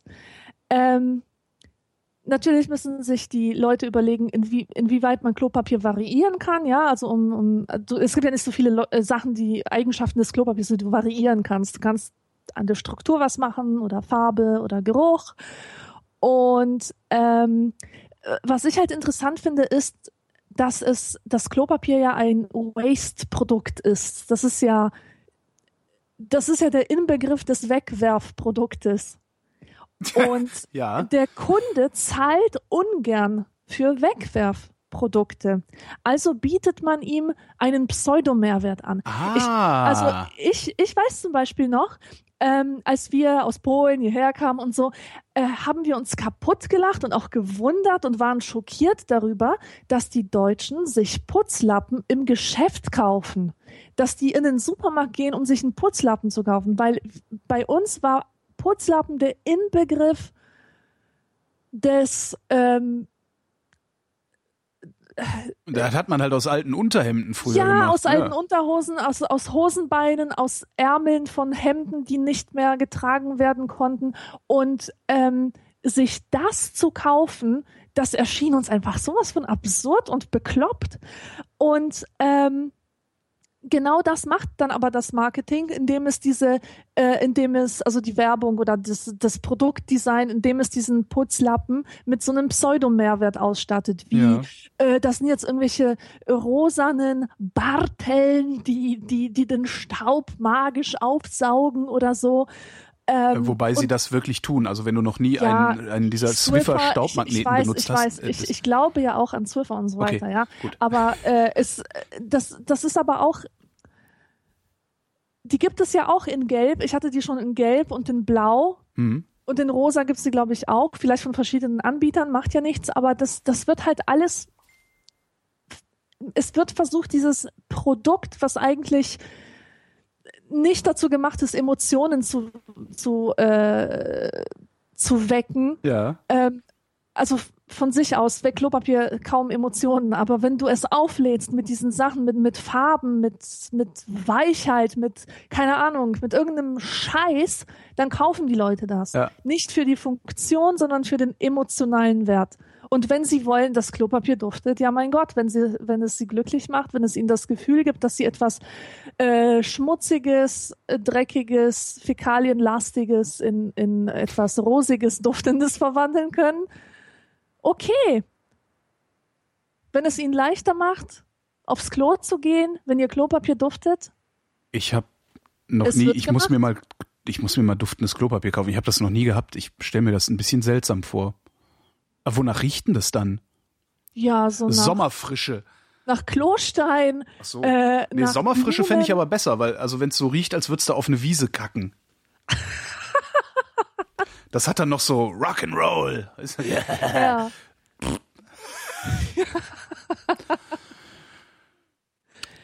Ja, ja, Lukas. aber- ja. Lukas wüsste gerne. Was haltet ihr davon, Penner zum Abendessen einzuladen? Würde ich nicht machen. Warum nicht? Ja, weil ich Berührungsängste habe. Ja. So stehe ich aber auch. Geht mir genauso. Aber Ich würde denen eins ausgeben. Ja, genau. Es Aber- gibt ja in manchen Städten so eine, ähm, ich, ich weiß nicht, ich habe das in San Francisco erlebt, dass man den, ähm, dass man sich grundsätzlich, wenn man im Restaurant was übrig hat, dass man sich das einpacken lässt und es nachher jemanden gibt, der auf der Straße sitzt. Und auch in Marburg habe ich Ah. immer wieder erlebt, dass Leute sich eine Tüte Brötchen kaufen und sie geben eins davon den Pennern. Mhm. Das sind halt so stadtbekannte Penner, die kennt man und die werden eigentlich von der ganzen Community miternährt. Ja, das finde ich geil. Das finde ich auch super cool. Ähm, Das habe ich hier halt nicht. Also selbst, selbst bei mir vorm Aldi, da saß, ewig saß ein und derselbe Typ vorm Aldi, auf einmal sitzt da ein anderer. ja, Das, ja, wer bist denn du? genau, wer sind Sie denn? Machen Sie mal, dass Sie hier wegkommen, hier sitzt immer der andere. Ach ja, und wie heißt der? Ähm, äh, ich äh, weiß nicht. Das, ähm, ja, ich würde auch nicht, also ich würde auch nicht einfach Wildfremde zum Essen einladen. Ja, eben. ähm, weil ich mir halt aussuchen will, mit wem ich da am Tisch sitze und ich setze mich nicht einfach mit Wildfremden an den Tisch da, ja, weil du sagst, wie du sagst, Berührungsängste. Und wenn das dann auch noch jemand ist, der nach Ammoniak riecht, Ja, Äh, exakt. Hm. das, sorry, kann ich nicht. Geht nicht. Aber prinzipiell, klar. Wenn ich nicht dabei sitzen muss, kein Problem. Nach welchem Kriterium würdest du entscheiden? Der kriegt ein Abendessen von mir und der kriegt keins. Hm, Nüchternheit. Mhm. Ähm, ja, Nüchternheit. Wenn ich keinen Alkohol in seinen Augen sehe, keinen Alkohol aus seinem Mund rieche, keine Alkoholabhängigkeit in seiner in seinem ganzen Auftreten sehe, würde ich ihn einladen. Mhm. Oder so, ich würde vielleicht eher einen jungen Menschen einladen, Ach. der Ah, offenbar auf der Straße sitzt. ich nicht. Gut, bei den Jungen ist es eher wahrscheinlich, dass sie drogenabhängig sind. Also das ist auch so ein Kriterium, daran würde ich es zum Beispiel nicht festmachen. Also weil ähm, Drogenabhängigkeit und Alkoholismus sind Krankheiten, da können die erstmal nichts für. Ähm, natürlich haben sie sich da selber hinbegeben, aber irgendwann ist der Punkt da, wo du, wo du ohne Hilfe da auch nicht mehr weg kannst aus, aus dieser Abhängigkeit. Mein Kriterium bei sowas ist, also weil ich wohne in einer Stadt, in der extrem viel geschnort wird, das wird auch ich, gefühlt von Woche zu Woche mehr hier in Berlin. Ähm, mein Kriterium ist Ausweglosigkeit. Also das ist natürlich auch eine, eine Fremdzuschreibung letztlich, aber ich gucke mir denjenigen an, der da schnort und wenn ich das Gefühl habe, okay, der kann gar nicht mehr anders. Also es gibt keine andere Möglichkeit für ihn, dann kriegt er was von mir und dann kriegt er sogar viel von mir. Aber wenn das jemand ist, wo ich denke, ne, klassisch westdeutsch, 80er Jahre Sozialisierung, geh arbeiten, dann kannst du ja zu essen kaufen. So, in dem Moment, wo ich das denken könnte, kriegt er von mir nichts, weil dann ist es dann ist es kein Schicksal, sondern dann ist es äh, Willkür. So. Ja. Natürlich bin ich nicht in der Lage, das auf, auf, auf, auf den ersten Blick zu unterscheiden. Ich be bemühe mich halt nur, das zu tun. Also das ist so mein Maßstab dabei. Und dieses Drogen-Alkoholismus-Ding, das finde ich gerade gar nicht so schlimm. Was ich, ja, ja. Und gerade bei jungen Menschen denke ich, nee, Kinders, echt nicht. Also nur weil ihr jetzt hier irgendwie einen auf, äh, äh, auf was weiß ich, wie autonom oder wie auch immer man es nennen mag, machen wollt, äh, nee. nicht auf meine Kosten. Da werde ich, Ich hab da ich zu, ja sehr ähm, reaktionär. darüber. Ich habe zu jungen Menschen einfach einen besseren Draht als zu, zu älteren Menschen. Mhm. Ältere Menschen kann ich viel, viel schlechter einschätzen. Deswegen tendiere ich so zu jungen Menschen. Mhm. Aber Weil die ich Älteren sind oft die, die keinen Ausweg mehr haben. ne? Ja, Und wer von mir halt gar nichts kriegt und wo ich auch wirklich, äh, also äh, auch, auch gelegentlich aggressiv werde, das ist, wenn es äh, organisiertes Schnorren ist, weil das haben wir hier in Berlin auch, ähm, wo dann irgendwie äh, verschiedene Erwachsene mit einem und demselben Kind an deinem Tisch vorbeikommen und, und so tun, als äh, ne, ich habe so Kinder und meine Kinder haben Hunger und sowas. Das finde ich, äh, also da werde ich auch wirklich aggressiv. ja. Also jetzt nicht im Sinne, ich hau dir aufs Maul, sondern da sage ich nicht nein, sondern da sage ich hau ab. Äh, ja. Wobei die armen Säue, die dann da am Tisch stehen, wahrscheinlich am wenigsten dafür können und man eigentlich äh, mal gucken müsste, wo die Hintermänner von denen wohnen und denen mal äh, so eins auf die Mütze hauen, dass sie nie wieder auf die Idee kommen, Ja. Schnorrer loszuschicken. Warum passiert das eigentlich nicht?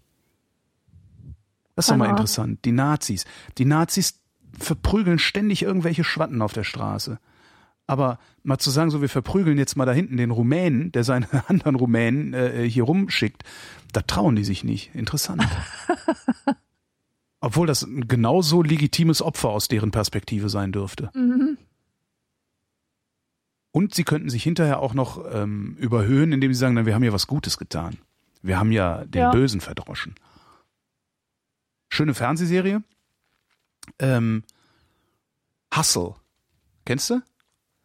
Hustle geschrieben, also Äh, Trickbetrug. nein, nein, kenn Ähm, nicht. ist eine Serie über ein Trickbetrüger-Quartett, Quintett in London, die äh, groß angelegte Trickbetrügereien machen, so Eiffelturm verkaufen, ne, sowas auf dem Niveau. Aber immer nur Arschlöcher ausrauben. Okay. Das heißt, du äh, im Grunde ist es, also du sympathisierst die ganze Zeit mit unfassbar gut gekleideten, sehr stilvollen Verbrechern. Super, macht Spaß. Also kann ich äh, schranken, schrankenlos empfehlen. Hustle, kann man immer gucken. Ist auch nicht auf, auf äh, anstrengend oder sowas, sondern ist einfach nur sehr, sehr gut gemachte Unterhaltung. Cool, okay. Martin fragt, ich stolpere beim Vrindhören immer wieder darüber, dass Holgi im Regelmaß sagt und nicht regelmäßig. Das ist mir im gesprochenen Deutsch sonst noch nie begegnet. Meine Frage an Holgi, hast du dir das bewusst angewöhnt oder woher kommt das? PS, das nächste Mal gibt's eine Frage nur für Alex, wegen Gender und so. Aha, aha. Ich habe keine Ahnung, warum ich im Regelmaß sage und nicht regelmäßig. Keine Ahnung. Weil der Begriff Regelmaß, den benutze ich insgesamt recht häufig. Mir ist das noch gar nicht aufgefallen, dass du Mir das auch nicht. tust. Mir auch nicht. Ich versuche das jetzt nur gerade herzuleiten. Also ich spreche halt gerne über das Regelmaß, weil das weil Regelmaß wichtig ist für die Menschen. Kontinuität, Routinen. Wahrscheinlich habe ich es daher, dass ich dann einfach Regelmaß statt Regel, aber keine Ahnung. Echt keine Ahnung, Martin. Echt nicht. Was geht's dich auch an? Thomas wüsste gerne. Ja? Kann, kann eine Gesellschaft, in der alle gleich intelligent sind und über den gleichen Wissensstand verfügen, funktionieren? Die Neoliberalisten sagen ja.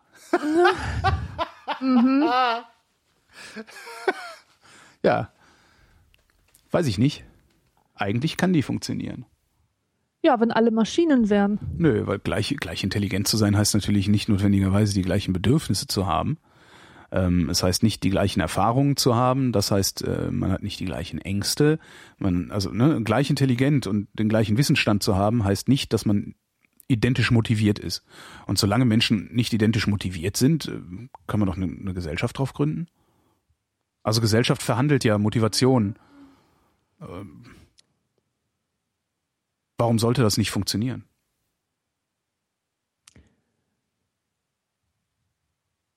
Weiß ich nicht. Ich kann mir nicht vorstellen, dass eine Gesellschaft, in der alle gleich intelligent überhaupt, wonach bemisst sich das denn? Also äh, Ja. was, was ist hier gemeint mit gleicher Intelligenz? Stimmt, die Gegenfrage ist eigentlich wichtig, ja.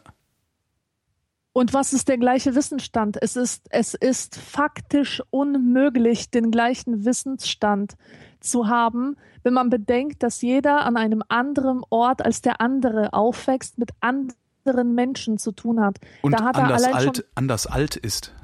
Ist ja, Ja, auch eine genau. Erfahrungsfrage. Ja. ja genau. Also allein das schon schließt aus, dass, äh, dass es so etwas wie einen für alle gleichen Wissensstand gibt. Deswegen habe ich auch gesagt Maschinen, weil so etwas ist nur möglich, wenn du Maschinen hast, die so programmiert wurden, dass sie alle gleichzeitig laufen und alle dieselben Erfahrungen haben, weil sie auch Und dadurch dieselbe Motivation, ja. genau und nicht mit ihrer Umgebung interagieren und sich deswegen nicht in einer unkontrollierten Weise verändern. Ja, stimmt. Das, was Thomas fragt, geht nur mit Maschinen.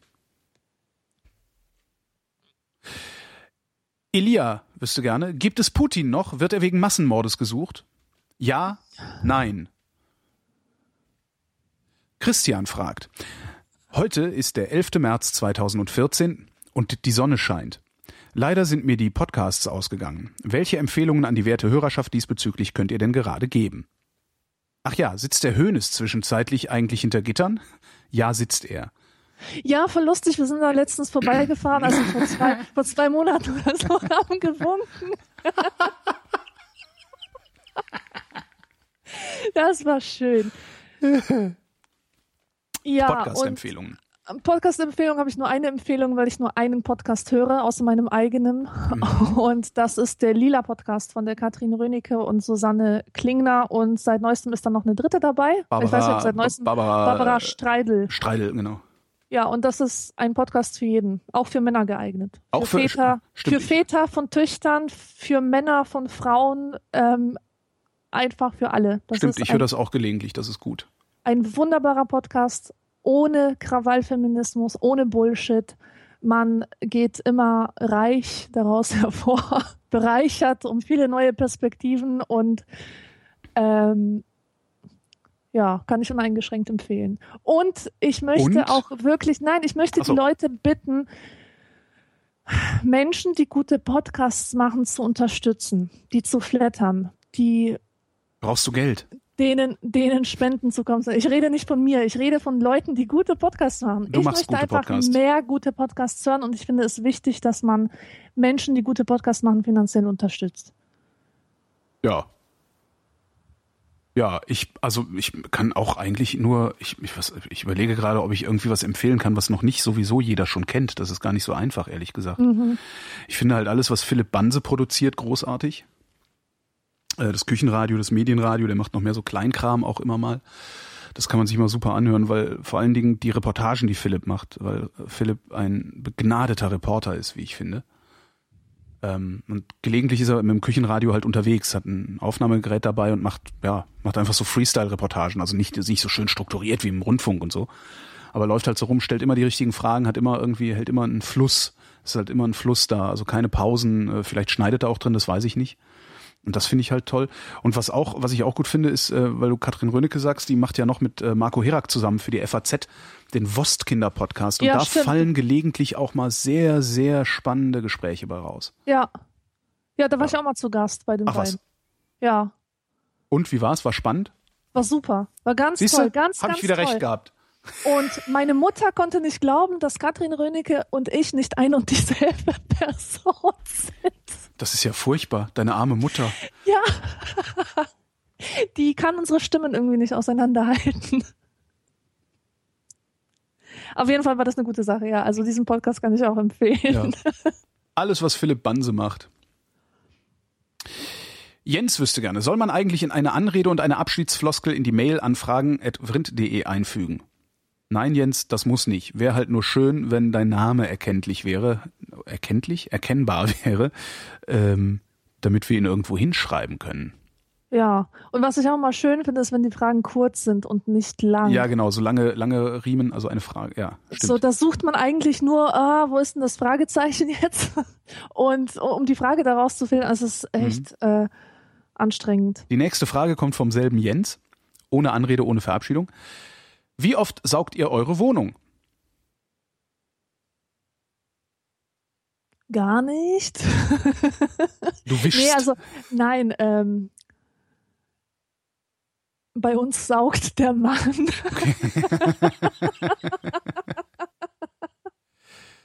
nein, also äh, einmal die Woche würde ich sagen. Und ähm, ich habe mir mal einen Staubsaugerroboter gekauft. Ähm, Echt so, ein, so einen richtigen oder so ein, ja, so ein so Wischding? so ein Rumba. So ein Rumba. Rumba-Ding, aber so ein Verschnitt, also nicht der echte, nicht das, der originale Rumba, sondern so ein, so ein billig, äh, eine Billigversion. Und ich habe mir das aus Humorgründen gekauft, weil ich, ähm, das, das war halt so eine Zeit, ähm, 2010, 2011, da kamen die Dinger gerade in Mode und die wurden irgendwie von jeder US-Serie humoristisch aufgegriffen. In so einer kleinen Szene, wo die einfach unkommentiert rumeierten. Und dann musste ich das auch unbedingt haben. Und ich war so froh. Ich habe mir gedacht, ach toll, nie wieder saugen müssen. Und dann hat das aber überhaupt nicht hingehauen mit der Bequemlichkeit, weil ich dem Ding die ganze Zeit zugucken musste. Ich konnte meine Augen nicht davon lösen. Das war wie so ein lebendiges Wesen, also wie einer Katze, die irgendwie blöde Sachen anstellt, musstest du diesem Rumba zugucken. Und das ging dann so eine halbe Stunde. Äh, und der hat seine Arbeit sehr gut gemacht, aber ich hätte sie in fünf Minuten erledigt. Und ähm, es war mir einfach zu wesenhaft, das Ding. Also zu lebendig, zu. Du, du kannst aber nicht anders, du musst dem dabei zugucken, wie er intelligent mit der Umgebung umgeht. Würde ich Ja. mir nicht wieder anschaffen. Weiß ich nicht. Also Ich hätte gerne eine Wohnung, die so leer ist, dass ich so ein Ding laufen lassen könnte. Fänd weil, weil ich würde halt nicht zugucken. Also ich wäre halt froh, dass das Ding rumsaugt und ich gehe dann halt irgendwo hin. Äh, Habe ich aber nicht. Meine Wohnung ist viel zu voll. Äh, und ich sauge auch nicht im Regelmaß, sondern eher kontinuierlich. Mhm. Ähm, also ich, ich habe halt nicht so diesen einen Tag, wo ich den Staubsauger nehme und dann hier durch die Wohnung flitze, sondern ähm, ich habe so ein, äh, ich habe irgendwann habe ich einen, Rappel gekriegt und habe mir für unglaublich viel Geld einen Dyson gekauft. Das ist so eine so eine äh, Luft, also eine Staubsaugerfirma, die machen mittlerweile auch Ventilatoren und und Handtrocknungsgeräte in öffentlichen Toiletten.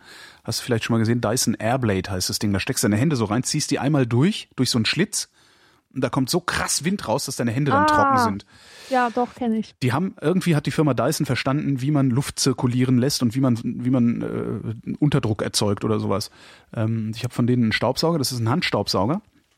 Da hast du den, gesamten Teil mit Motor und äh, Staubfangdingsi, also ist auch beutellos, hast du als als Handgriff. Ja, das ist ein relativ großes Ding, aber sehr gut ausbalanciert. Und da dran ist nur noch ein langes Rohr mit einer Düse unten. Und das ist ein Akkusauger, der hängt bei mir in so einer Ladestation. Und immer wenn ich denke, hui, hier musst du mal saugen, nehme ich das Ding aus der Ladestation, mach halt diesen einen Raum oder den halben Raum oder wie auch immer und dann ist gesaugt. Und das ist aber so ein kontinuierlicher Prozess bei mir geworden. Ähm, das ist halt auch genau so, wie ich es schaffe, meine Wohnung wenigstens halbwegs sauber zu halten. Weil ähm, mit einem ordentlichen Staubsauger, den man dann einstecken muss und aus dem Schrank holt und sowas, äh, mache ich es halt gar nicht. Ja, das heißt, ich sauge meine Wohnung immer.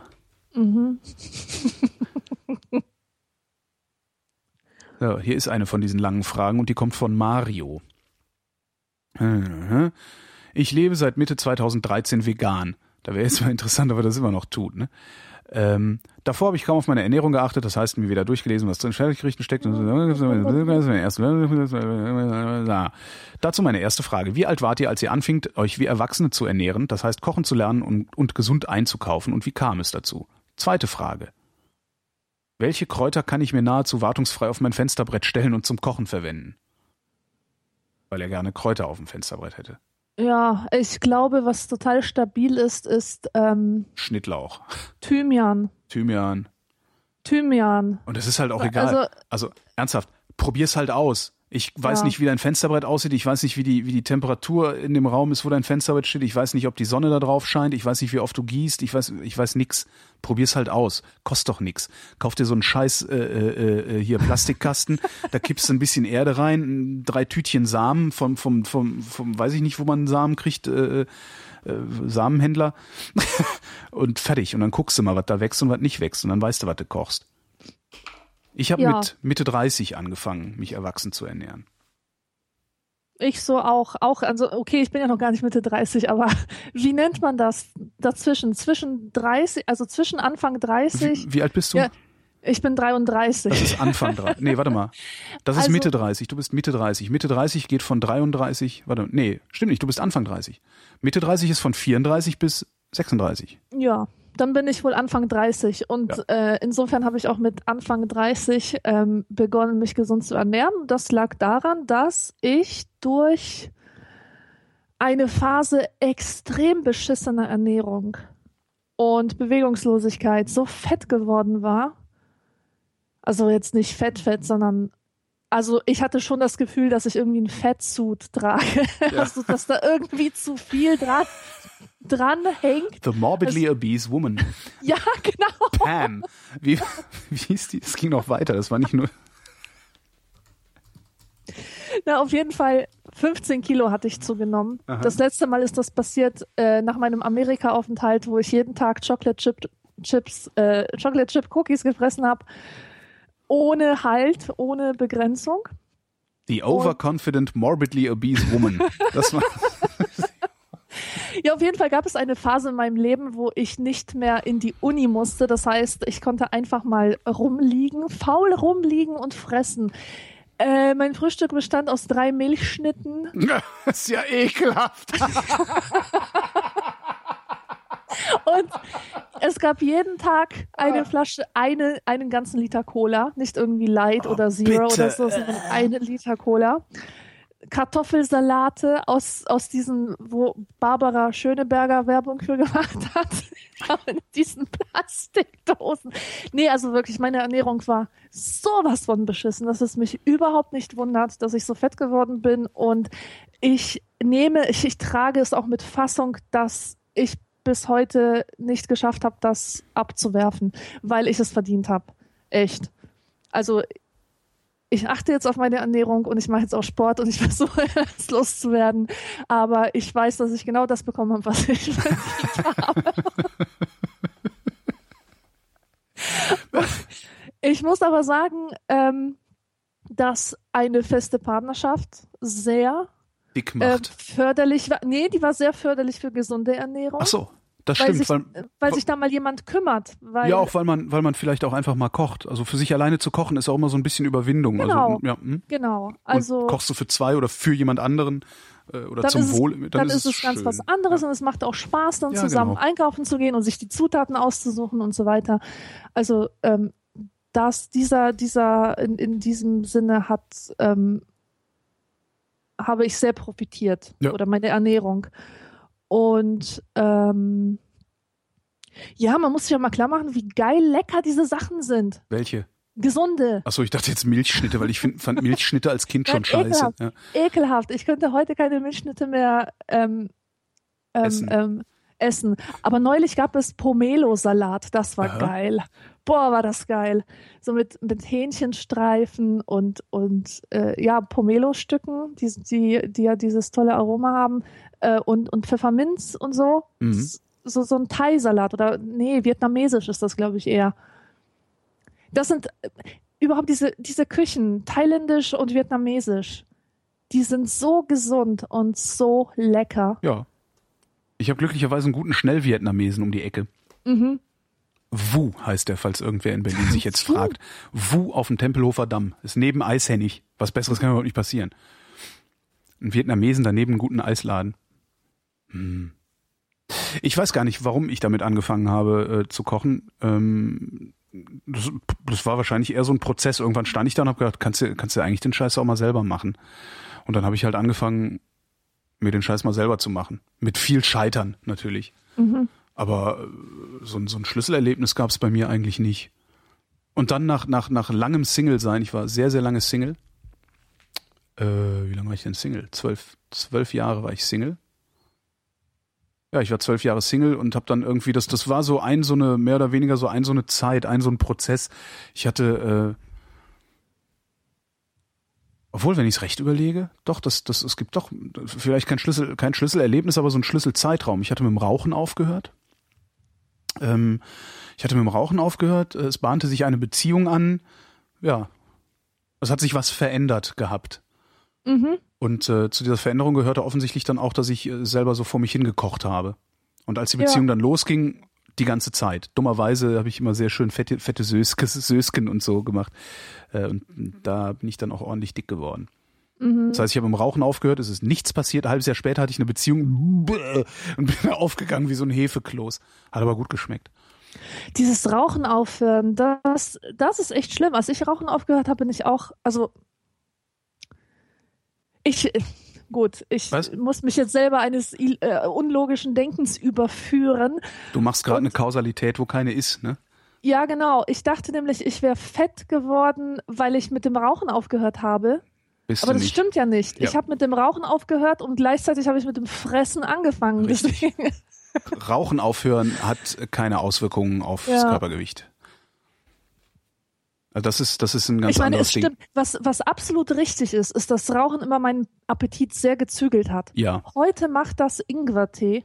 Also Ja, genau. Ingwer pur, am besten noch mit Ingwersaft. Funktioniert wunderbar. Und da kann keine Zigarette mithalten. ja, ja, das ist, das ist halt, äh, das, das bilden sich Raucher halt immer gerne ein, dass das ein, ein guter Essensersatz wäre, aber ist es halt Mhm. letztlich auch nicht. Also das ist ja, also Rauchen macht nicht dick und nicht dünn.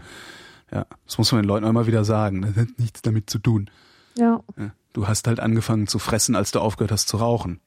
Aber man fängt auch nicht automatisch an zu fressen, weil man aufhört zu rauchen, sondern Ja. weil man doof ist. genau. Warum man auch mit dem Rauchen erstmal angefangen hat. ja. Der Jack wüsste. Ich lebe in einer Studenten-WG mit recht dünnen Wänden. Wir sind recht introvertierte Leute, sodass das normalerweise kein Problem ist. Nur wenn das Mädel im Zimmer direkt nebenan abends ihren Freund zu Besuch hat, sind das verliebte Kichern und etwas später auch das laute Stöhnen nicht zu überhören. Wie soll ich damit umgehen? Oh je, das ist schlimm. Hol dir einen runter. Oder, ja. Oder einfach mal, also wenn, wenn es wirklich, hier! Ja! Boah. Nicht? Man kann auch demonstrativ laut Musik anmachen. Das ist für die Höflicheren unter uns. Nein. Damit signalisiert man, hallo, hier ist jemand und er kann euch hören, ohne sie zu beschämen. Also ohne sie allzu doll. Ich finde, so ein bisschen Beschämung sollte schon sein. Also doch schreien. Kommentieren einfach. Man könnte, ja. Das, du, das hast du letzte Woche besser hingekriegt. Das ist so eine Sache in WGs. Man hat keinen Sex in WGs zu haben. Warum zieht man denn dann in WGs? Weil man keinen Sex haben will? Nein, ich finde einfach, das gehört nicht in eine WG. Wer Sex haben will, soll gefälligst in eine eigene Wohnung ziehen und nicht andere Menschen damit belästigen. Ja. Ja, aber was ist mit den Armen? Dürfen die Armen jetzt keinen Sex mehr haben? Äh, die Armen wohnen doch nicht in WGs, sondern in Sozialwohnungen Ach mit ja. ihren Familien mit 15 Kindern oder was. Weil sie so viel Sex hatten. Ah, ja, Weil- ja, langsam komme ich genau, dahinter. Da muss die Politik auch mal irgendwas unternehmen. Der Andreas wüsste gerne, ab welchem Grade des Haarverlusts sollte sich ein Mann das Haupt kahl scheren? Sofort, unverzüglich. Unverzüglich. Nach meiner Ja. Kenntnis tritt das sofort, unverzüglich. Ja.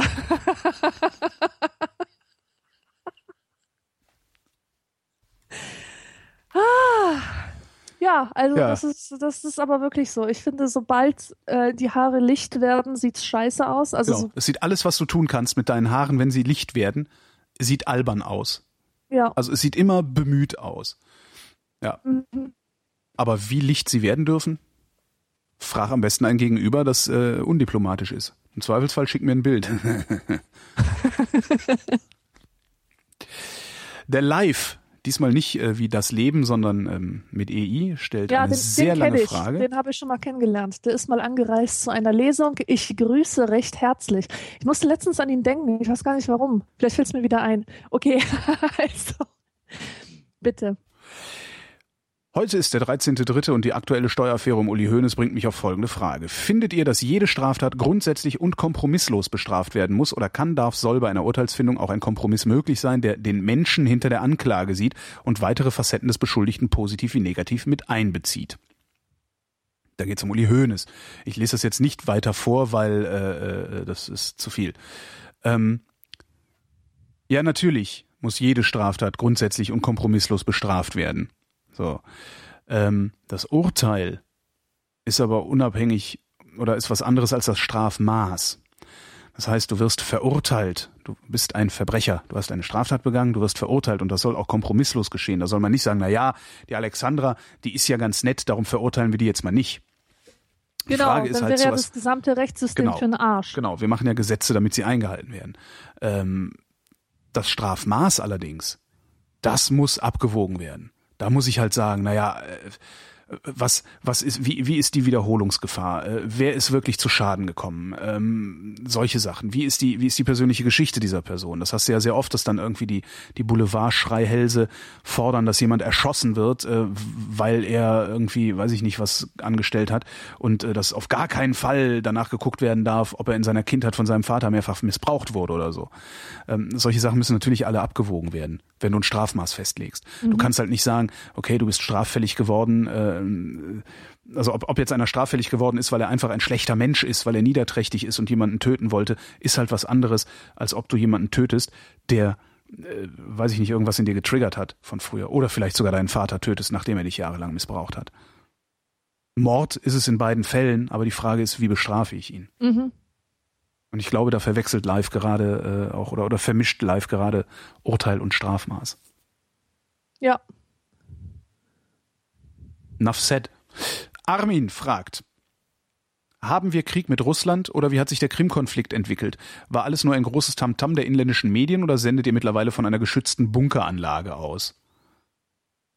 Nein, wir haben keinen Krieg mit Russland. Ich habe nicht die leiseste Ahnung, wie sich der Krim-Konflikt entwickelt hat. Ja es war aber mit Sicherheit nicht alles nur ein großes Tamtam der inländischen Medien, sondern das findet tatsächlich statt. Und wir senden schon immer aus einer geschützten Bunkeranlage. So. Ich sende heute übrigens zum ersten Mal nicht aus der Besenkammer, Sondern von wo? aus dem Schlafzimmer. Was mich zu der Frage bringt, was war die ganze Zeit im Schlafzimmer los, dass du nicht von Anfang an da senden konntest? Nur eigentlich gar nichts. In der ganzen Wohnung halt es einfach, weil hier nicht so viel Teppichscheiß und Deko-Kram rumfliegt wie in einer durchschnittlichen Wohnung. Und, also wie in einer normalen Wohnung. Weißt du, die meisten Leute haben ja alles voll mit Wohntextilien und so weiter. Sowas kommt uns nicht ins Haus und deswegen ist die Akustik ein bisschen problematisch. Mhm. Und ich habe mir aber gedacht, wenn ich schon ein so gutes Headset habe, wie ich es tue, könnte ich doch auch mal bequem vom Bett aus senden. Und es macht nicht wirklich einen Unterschied, akustisch. Ja. Ja, also wenn dir noch nichts aufgefallen Nein. ist, dass ich irgendwie, ja, perfekt. Ne? Stefan fragt, benutzt ihr zum Aufstehen einen Wecker oder lieber das Telefon, das ja meist in Reichweite am Bett liegt? Jetzt kommt der Hintergrund der Frage. Da ich selber lieber einen Wecker verwende, ärgere ich mich seit Jahren, dass es fast unmöglich ist, ein Gerät mit Batterie zu finden und folgenden Eigenschaften. Unterschiedliche Weckzeiten für alle Tage der Woche, einstellbare Klingellängen und Klingeltöne, einstellbare Snooze-Zeiten, keine Tickgeräusche, funktionierende Zeitsynchronisation auf allen Teilen der Erde, angenehmes Design und Analogziffernblatt, der mindestens tausendmal runterfallen darf, ohne dass das Batteriefach aufspringt. Ja, kauf dir ein Raspberry Pi und mach Schaumstoff drum. Oder so. Äh, Eine Weckerempfehlung kann ich jetzt nicht geben, aber ich fand das irgendwie ganz lustig, diese, diese Anforderungsliste zu lesen. Ja. Weil, ja. Ja, ich werde auch überhaupt nicht vom Bäcker geweckt, schon seit Jahren nicht mehr, Echt? sondern auf natürlichem Wege vom Laubbläser, von so. der Gemüsefrau, von irgendwelchen schreienden Kleinkindern, die nicht in den Kindergarten wollen. Es geht doch nichts über die Natur. Ja. Äh, ich habe einen Radiowecker. Ähm, da stelle ich abends eine Weckzeit ein. Meinst du diesen Brüllaffen? Was? Dies, diesen altmodischen Radiowecker, der so ein furchtbares Geräusch von sich gibt. Nee, ich habe einfach nur so ein kleiner Radiowecker und da läuft der Deutschlandfunk, weil ich Ach so, der dich mit Radiogeräuschen weckt. Ja, genau. Alles klar, okay. Äh, und ähm, wenn ich weiß, dass ich wenig Schlaf bekommen werde, nehme ich zusätzlich noch mein Telefon und mache da so eine Kaskade von hässlichen Tönen, weißt du so 7 Uhr 5 normales Klingeln, 7 Uhr 10 entsetzliches Klingeln, also sowas halt, damit ich garantiert aufwache. Und im Moment spiele ich rum, äh, habe hab ich mir mal gekauft, ähm, so ein so ein Wake-up-Light, weißt du, so eine so ein Lichtding, sie, Ah, was mit Licht und Geräuschen sowas Ja. macht. Aber das habe ich ähm, mit äh, einem absurden äh, Journalistenrabatt bekommen und darum werde ich einen Teufel tun, öffentlich zu sagen, was das für ein Gerät ist und was es taugt, Verstehe. weil die wollen mich natürlich kaufen.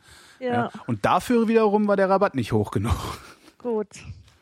Also sollte es sich als unfassbar geiles Gerät entpuppen, das äh, den Originalpreis wert ist, der sehr, sehr hoch ist, ähm, dann würde ich das natürlich propagieren, aber so, so weit sind wir noch lange nicht. Gut. Meine Maus funktionierte gerade nicht, Entschuldigung. Äh, Florian schreibt, zurzeit überlegen wir, also meine Frau und ich, ein Haus bauen zu lassen. Zu bauen kann man ja nicht sagen, da ich ja jemanden dafür bezahle, diese Tätigkeit für mich zu übernehmen. Ha, Schwächling! Meine Frage lautet daher, wenn ihr ein Haus bauen lassen würdet, würdet ihr es mit oder ohne Keller bauen lassen? Ich würde mein Haus selbst bauen! Ich zeuge auch alle meine Kinder selbst! Und ich pflanze alle meine Bäume selbst und danach hacke ich sie alle wieder ab. Entschuldigung, ich bin gerade. Äh, ich, musste mich schon. gerade einordnen. Ja, sehr extrovertiert. genau. Also, ähm, ich, ich bin kein Fan von Kellern. Ich hasse Yep. Keller. Keller sind so scheiße, die sorgen nur für Probleme. Mein gesamtes Hab und Gut, meine, meine gesamte Erinnerungskultur äh, ist vernichtet worden dank Kellern, Oh. Wo sie gelagert wurden. Durch Feuchtigkeit, Ah, das ist ätzend. durch komische Käfer, durch Schimmelbefall. Und deswegen habe ich was gegen Keller. Ja. Ich mag Keller nicht. Es wäre mir lieber, wenn man die Sachen auf einem Dachboden horten könnte. Der Dachboden ist wiederum ein schönes, nostalgisches Ding. Das sollte, das sollte wieder vermehrt als Lagerraum genutzt werden, statt dass man da seine undankbaren Teenager-Kinder einziehen lässt. Und ja, ist das überhaupt noch nötig, einen Keller zu haben? Früher brauchte man sowas für Kartoffeln und Kohle und, und, und, und hier Einweggläser und sowas. Mhm. Aber das ist ja heute nicht mehr. Ja, du hast heute- die Heizung im Keller stehen, ganz gerne mal. Ja, Den Öltank. für diese Heizung, aber das wird, das, das ändert sich halt auch alles gerade, ja. Äh, ich, was, ich, ist, was ich halt an einem Keller toll finde, ist, äh, wenn es ein ordentlicher ist, dass er eine konstante, vergleichsweise niedrige Temperatur hat. Und da kann man Wein lagern. Aber das ist halt so, ein, so, ein, so, so mein, mein persönliches Luxusproblem. Ähm, ich hätte halt gerne einen Keller mit einer konstanten, vergleichsweise niedrigen Temperatur. Das muss nicht 10 Grad sein, da reichen mir irgendwie, weiß ich nicht, 17 oder so. Ähm, da, dass ich da meinen Wein reintun kann. Mein Keller hier, der ist leider zu warm. Also der ist sehr, sehr warm. Der hat, glaube ich, um die 20 Grad, wenn nicht noch mehr. Ähm, dafür finde ich einen Keller gut. Ansonsten würde ich das aber auch nicht machen und ich würde das halt durchrechnen. Also der einzige Grund für mich, einen Keller zu haben, wäre, um meinen Wein da zu lagern und Fahrräder da unterzustellen. Wenn ich aber ein Haus baue, dann habe ich da wahrscheinlich auch eine Garage dran oder irgendeinen Schuppen ja. hinten im Garten. Da kann ich die Fahrräder reintun. Und dann würde ich einfach mal rechnen, was kostet mich der Keller? Und was kostet mich ein sinnvoller Weinkühlschrank, also ein großer Weinkühlschrank äh, in Anschaffung und Strom für die nächsten, weiß ich, 30 Jahre oder irgendwie sowas. Und würde dann wahrscheinlich auch ganz schnell bei dem, bei dem Kühlschrank landen. Nee, ich würde ohne Keller bauen. Weil man stellt ja. Sachen da rein und vergisst sie. Das ist das Nächste. Das ähm, müllt halt voll. Es ist total gut, wenn Mehrfamilienhäuser Keller haben. Ähm, ich weiß noch, dass wir früher im Keller gespielt haben, weil es sonst zu laut gewesen wäre. Zum Beispiel, man will eine Geburtstagsparty feiern, ja, dann ist es ziemlich cool, wenn man dafür in den Keller gehen kann. In einem Mehrfamilienhaus. Wenn es so einen Keller gibt. Wenn es so einen Keller gibt, ja, natürlich.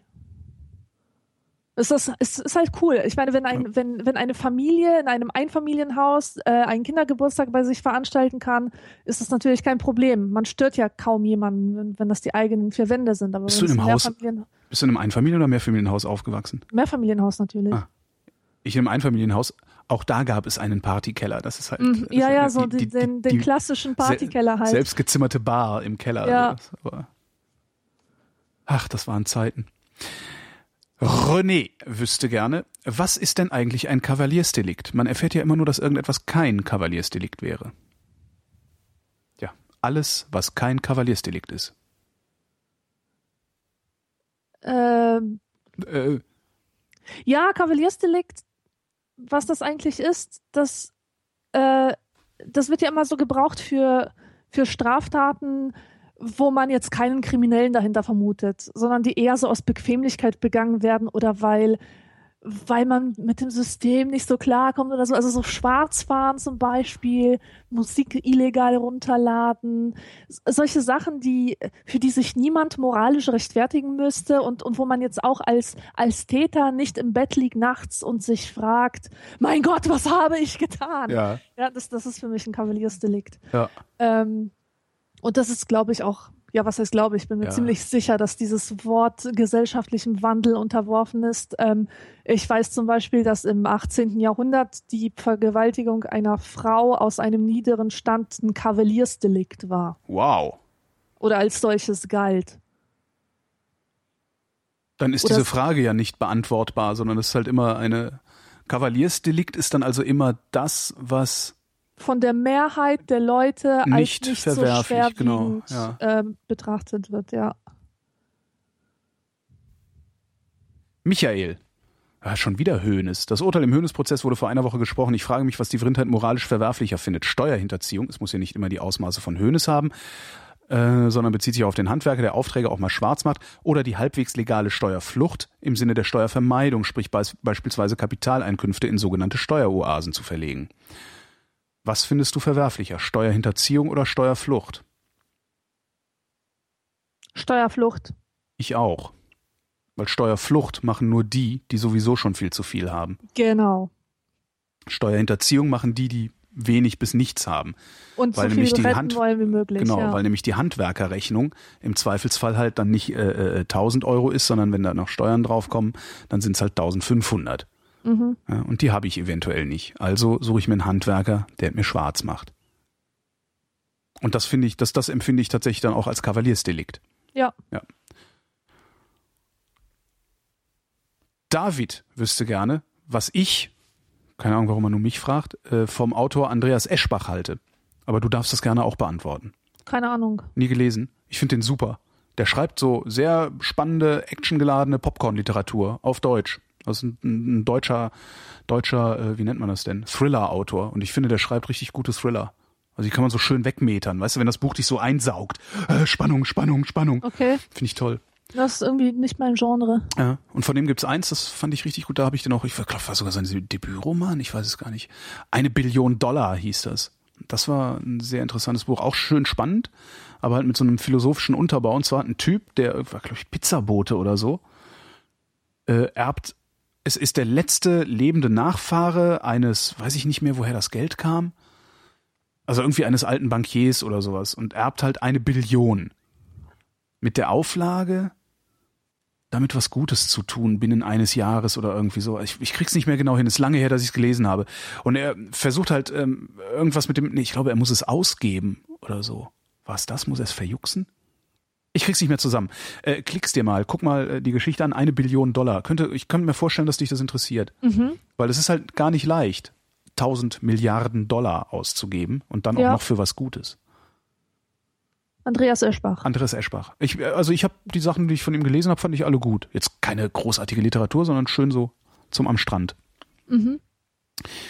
Paul wüsste gerne, was die beste Doctor Who Folge ist. Schau ich nicht, keine Ahnung. The Girl in the Fireplace. Michael fragt. Frühlingsanfang und einige Frauen haben wieder das Gefühl, ohne BH herumlaufen zu müssen. Warum? fragt er. Ist das so unbequem oder warum tut Frau sich das an? Nee, oder warum tut Frau das? Für mich als Mann schwierig nachzuvollziehen, weil sieht halt unter anderem scheiße aus. Ja, dann guck halt weg, du Honk! Martin fragt, falls diese Dinge bei euch waagerecht an der Wand hängen, hängt das erste Blatt vorne oder hinten? Ich glaube, es geht um Klopapier. Ah ja, sprich von der Rolle frei im Raum oder zwischen Rolle und Wand. Ich kapiere die Frage nicht. Rolle. Klopapier hängt an der Wand. Ge- Hängt das Blatt, hängt das. Blatt. Was? Gibt jedem, Rolle Klopapier gibt jedem die Hand. Ro also, bei dir im Bad, da hängt ja eine Rolle Klopapier. Ja. Ja, hängt das Blatt nach vorne oder Ach hängt es so. nach hinten? Ah, jetzt verstehe ich, nach vorne. Natürlich hängt es nach vorne. Und gelegentlich ja, falte ich das so wie im Hotel. Ja, das ist ja immer oh so Gott, eingefaltet. Dreieck. Genau. Und wenn ich dann irgendwann später am Tag aufs Klo gehe, freue ich mich total, weil es weil das so ein bisschen ist wie im Hotel. Das ist so Super, oder?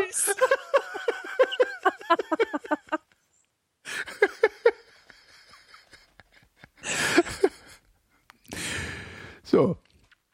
Äh, Martin fragt, warum gibt es Ketchup, Ketchup, Mayo oder Senf überall in kleinen Aufreißbeutelchen, aber nahezu niemals Remoulade?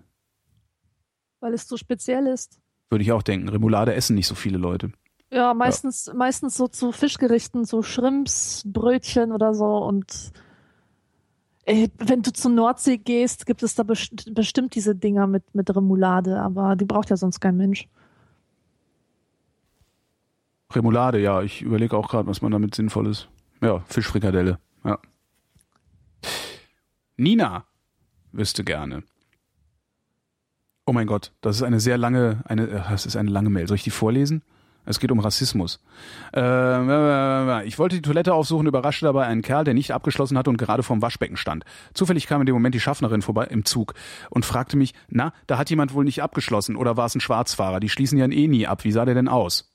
Und während sie sich wie verschwörerisch zu mir beugte, war es ein Dunkelhäutiger? fragte, woraufhin ich nur perplex verneinte und sie meinte, ja, dann ist ja alles gut und weiterging.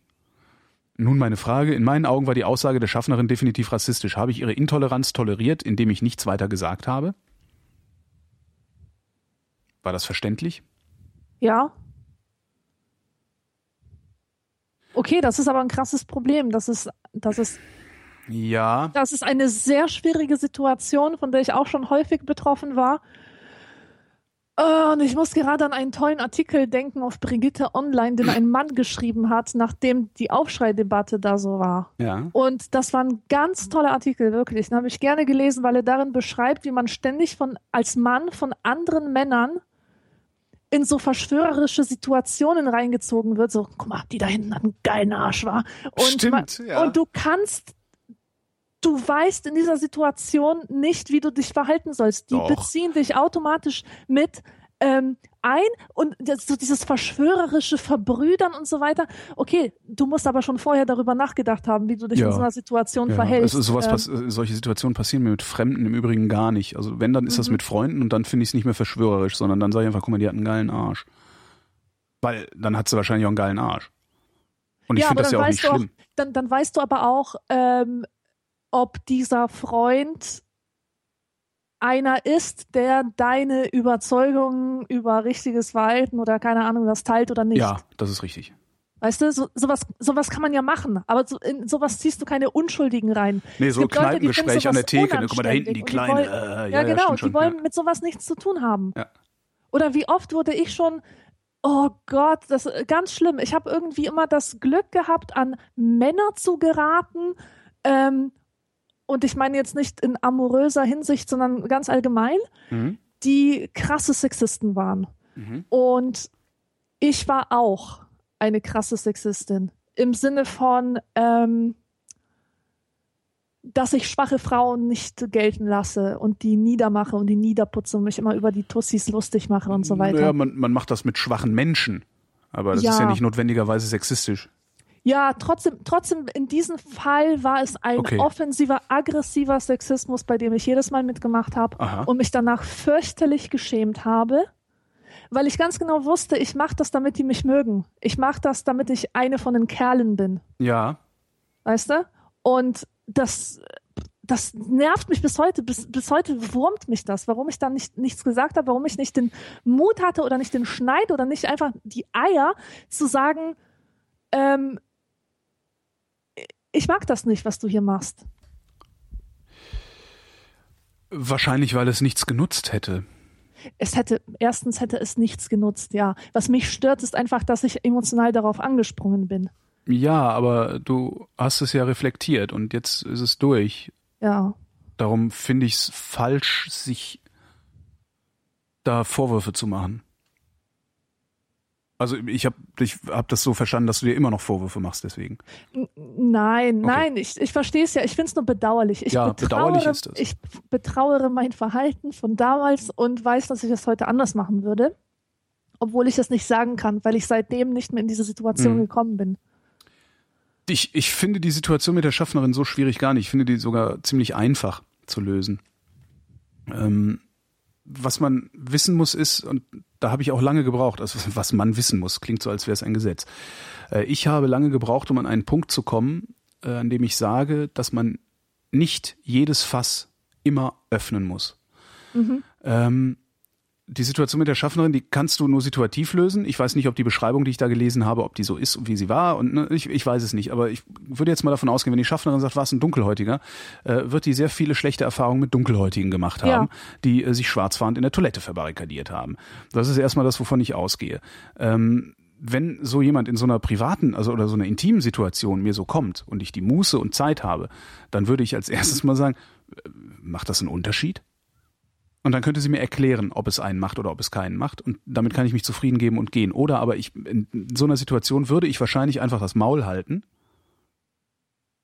weil ein Streit mit dieser Zuchtbegleiterin an diesem Punkt absolut kontraproduktiv wäre. Das würde Ja. überhaupt gar nichts nutzen. Ja, das stimmt. Der Zuchtbegleiterin nicht, mir nicht. Ich könnte mich hinterher vielleicht irgendwie als, als Sieger aufspielen und würde dann twittern, der Zuchtbegleiterin habe ich es gezeigt, der rassistischen blöden Kuh. äh, äh, das wäre vielleicht noch der einzige Effekt. Sie hätte einen miesen Tag, würde das am nächsten Dunkelhäutigen auslassen.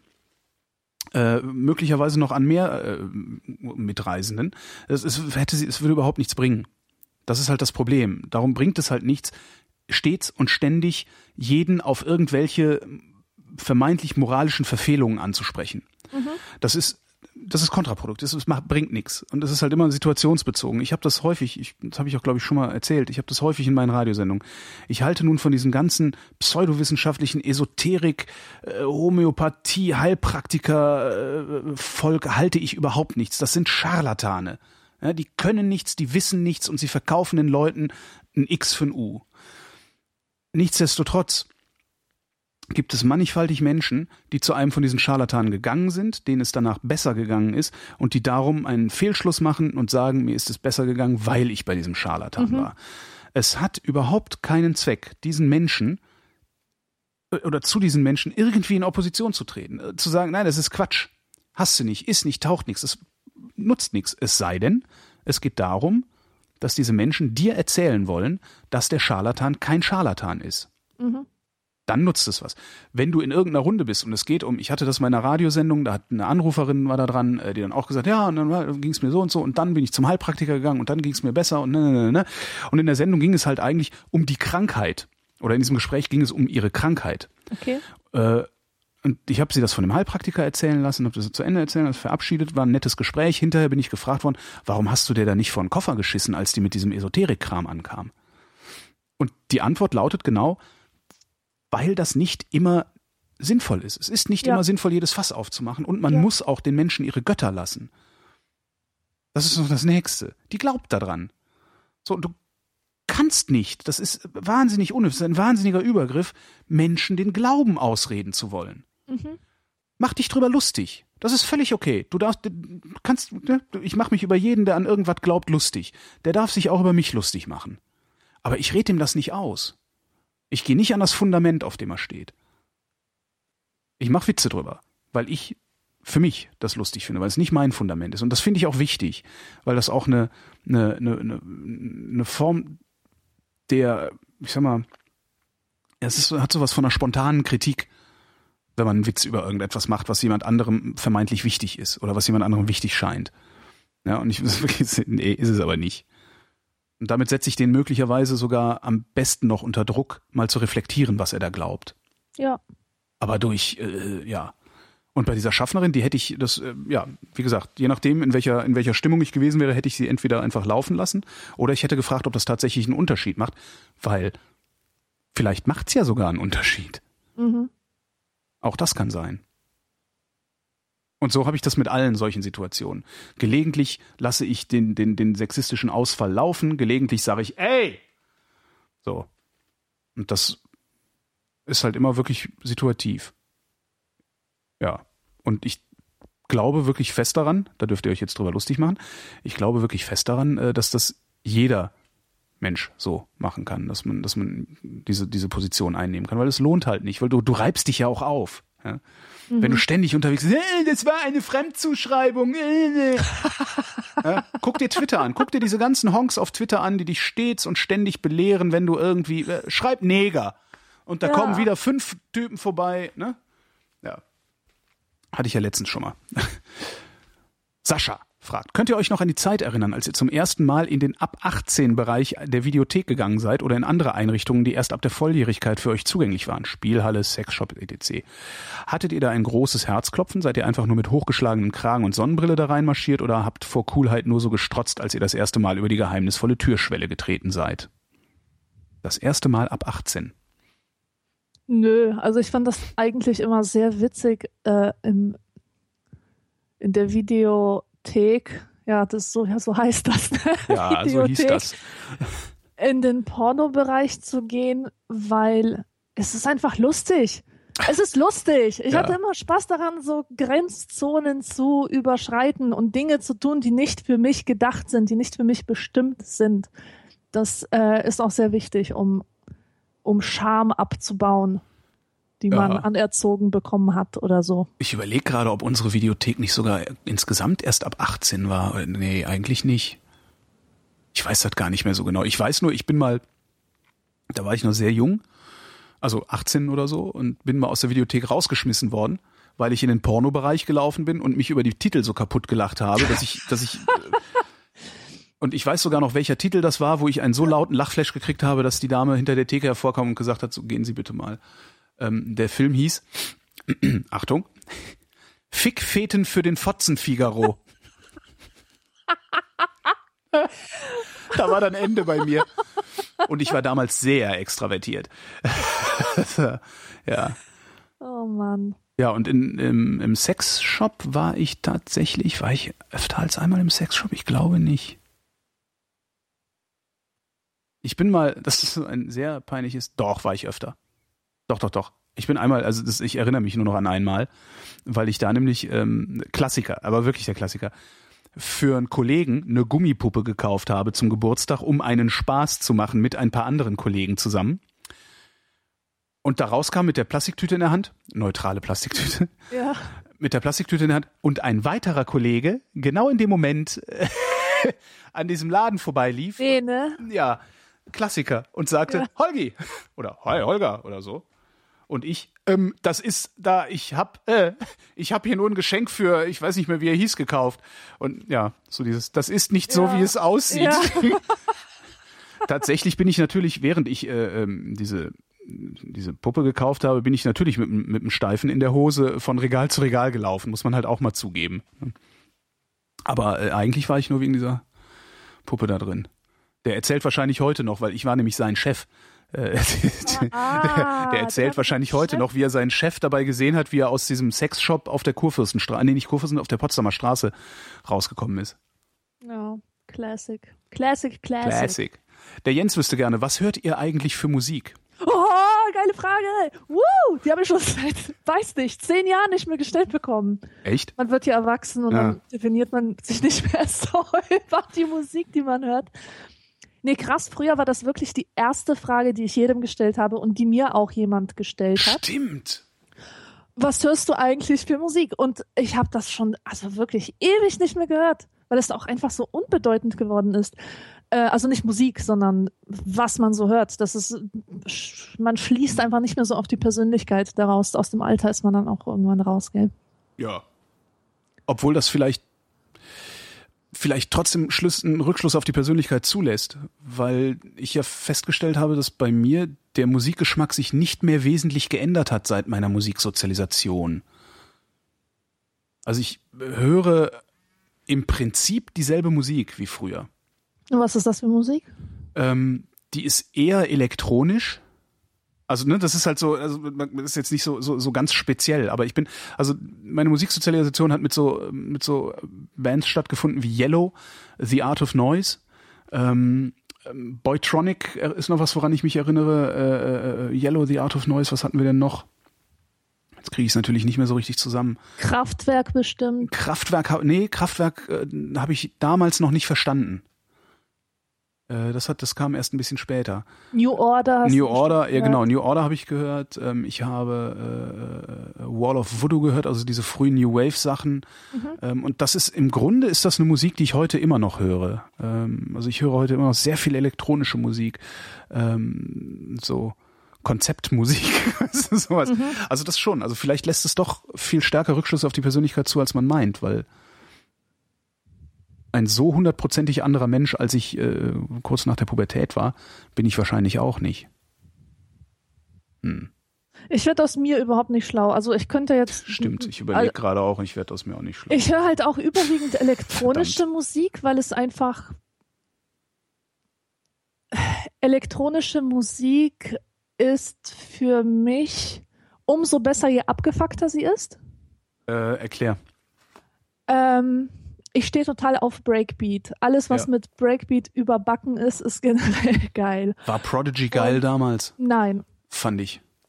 Prodigy Also- fand ich damals eine Offenbarung. das ist mir wiederum zu Abgefuckt. Nee, also wenn ich jetzt, wenn ich jetzt einen Elektro-Act nennen müsste, der mich in letzter Zeit ähm, echt geflasht hat, dann würde ich die Fuck-Buttons nehmen. Die Fuck-Buttons. Die ja Fuck-Buttons sind einfach gehört. so grandios und ich glaube, das könnte auch Leuten gefallen. Ich weiß ja, dass es unter den Hörern ein paar Leute gibt, die auf Metal stehen, weil es so heftig ist und intensiv und Doom-lastig, wenn man so will. ja. Die mag ich sehr gern. Und ähm, mag auch so Soundmusik, also wo es wirklich um, um Sounds geht, nicht so um, um Strukturen. Ich mag einfach keine Strukturen in Musik. Also äh, so, so, ein, so ein stringenter Rhythmus zum Beispiel. So, sowas kann ich überhaupt nicht haben. Ah. Ich mag es, wenn der Rhythmus entgleist. Ich liebe Tempiwechsel Ja. ähm, Musik, die zerfließt, die, die gebrochen wird, die zerkrümelt mitten in der Luft. Ich mag auch sehr gerne schrille Geräusche, wo Oh. andere Leute sagen, ah, da tut's mir in meinem Ohr weh. Das finde ich dann immer richtig geil, wenn, wenn so ein Heuler durchgeht. Ähm, wenn Sachen passieren, die, die unerwartet sind. Und ähm, daneben höre ich aber auch noch sehr viel Frauenmusik. Ich muss es einfach mal sagen. Ich weiß nicht, warum. Es, es ist mir nicht bewusst Was ist gewesen. Frauenmusik? Ja, eben. Ähm, es, nein, es ist natürlich keine, Frauen, keine Frauenmusik. Nicht das, so sollte es nicht rüberkommen. Wenn ich mir meine Musiksammlung ansehe, muss ich feststellen, dass 80 Prozent Musik ist, die von Frauen gemacht wurde. Mir ist das nicht bewusst. Ich Aha. suche im Internet nicht nach Frauenmusik, aber Musik, die mir gefällt, ist meistens von Frauen. Zum Beispiel eine Lieblingsband, Warpaint, Mhm, Kenne ich Die- auch nicht. liebe ich über alles. Oder PJ Harvey, da Mhm. bin ich schon wirklich fanatischer Fan von. Ähm, und Lana Del Rey und Mhm. Florence and the Machine und ach, das sind alles, das sind, das ist Musik, die mich satt macht, die mir wirklich etwas gibt und wo ich auch das Gefühl habe, da spricht jemand meine Seele an, ohne irgendwie in Anführungsstrichen weibliche Themen anzusprechen. Also das ist mir irgendwie ziemlich egal ähm, worüber gesungen wird, weil ich eh nicht so auf den Text achte oder weil, weil ich das für zweitrangig halte. Ähm, ach ja, letztens hatte ich einen Gedanken. Ähm, also da habe ich überlegt, wenn- ich jemanden, wenn, wenn ich jemandem eine repräsentative Probe meines Musikgeschmacks geben müsste, ja, also irgendwie einen Track, wo alles drin ist, was geil ist, Ja. für mich, dann wäre das ähm, ein Track vom Drive Soundtrack, Rubberhead nämlich, und zwar in einem Remix von ähm, irgendwas mit Skeller, Sine Skeller oder Science Skeller oder sowas. Mhm. In diesem Stück ist alles drin, was geil ist. Tempiwechsel und Breakbeat-Überbackung und, und Atmosphäre und verschiedene Teilstücke und so weiter. Ja. Ich überlege gerade, welche, welcher Song das bei mir sein könnte. Also ich, ich, ich habe es gerne elektronisch, ich habe es auch gerne strukturiert. Ich mag allerdings auch gerne Breakbeat, ich mag gern Vocals, aber nicht so übermächtige Vocals, also die nicht so im Vordergrund. Ich finde zum Beispiel, was Faithless gemacht hat, geil. Faithless finde ich unglaublich geil. Mhm. Und von Faithless, das ist sogar eine der, der, der neueren Sachen, Sun to Me. Also Sonne, Sonne für mich. Sun to Me finde ich ganz cool. Das könnte sowas sein. Da ist sehr viel schon drin von dem, was ich geil finde in Musik. Und was ich gerade rauf und runter höre, äh, ist auch eine Frau, Solar Jesus. Nie gehört. Was macht die? Äh, relativ düstere Sachen. Klingt Oh. ein bisschen, klingt ein bisschen, erinnerst du dich an Susie and the Banshees? Hör mal, das ist eine meiner absoluten Lieblingsbands. Solar Jesus ist Susie Ja. and the Banshees im 21. Jahrhundert. Tatsächlich? Ja. Also wie wird das geschrieben? Solar? Zola, Z-O-L-A, Jesus. ah, Zola Jesus. Und da hörst Solar du mal, Jesus. da hör mal in die ersten Hammer. Sachen rein. Es gab eine EP, die hieß äh, Stridulum, Stridulum. Ähm, ah Mann, ey, wie hieß denn, ah, wie hieß denn die Single? Also das Ding, was man auch im Radio gut spielen kann, obwohl es nie gelaufen ist, weil das viel zu kompliziert ist für moderne Radiosender. Warte mal, ich suche mal gerade. So viel Zeit muss sein. Solar Jesus. Äh. Night. Genau. Wie Nacht. Kannst du dir mal anhören. Solar Jesus und Night. Mhm. Gibt's auch, mach ich. gibt's auch auf YouTube. Das. Und das ist äh, sehr sphärisch und äh, sehr, ja, es ist halt, stell dir einfach vor, Susie and the Banshees äh, hätten jetzt erst angefangen. Aha, So ungefähr kommt das. Also jedenfalls so ungefähr kommt es bei mir an. Kann ich nur empfehlen. sehr gut. Und damit kommen wir zur obligatorischen Höflichkeitsfrage von Leisure. Wie geht's uns denn heute? Klamm. Ambivalent. Und das, ihr Lieben, war die Vrindheit und wir danken für eure Aufmerksamkeit. Vielen Dank. Tschüss.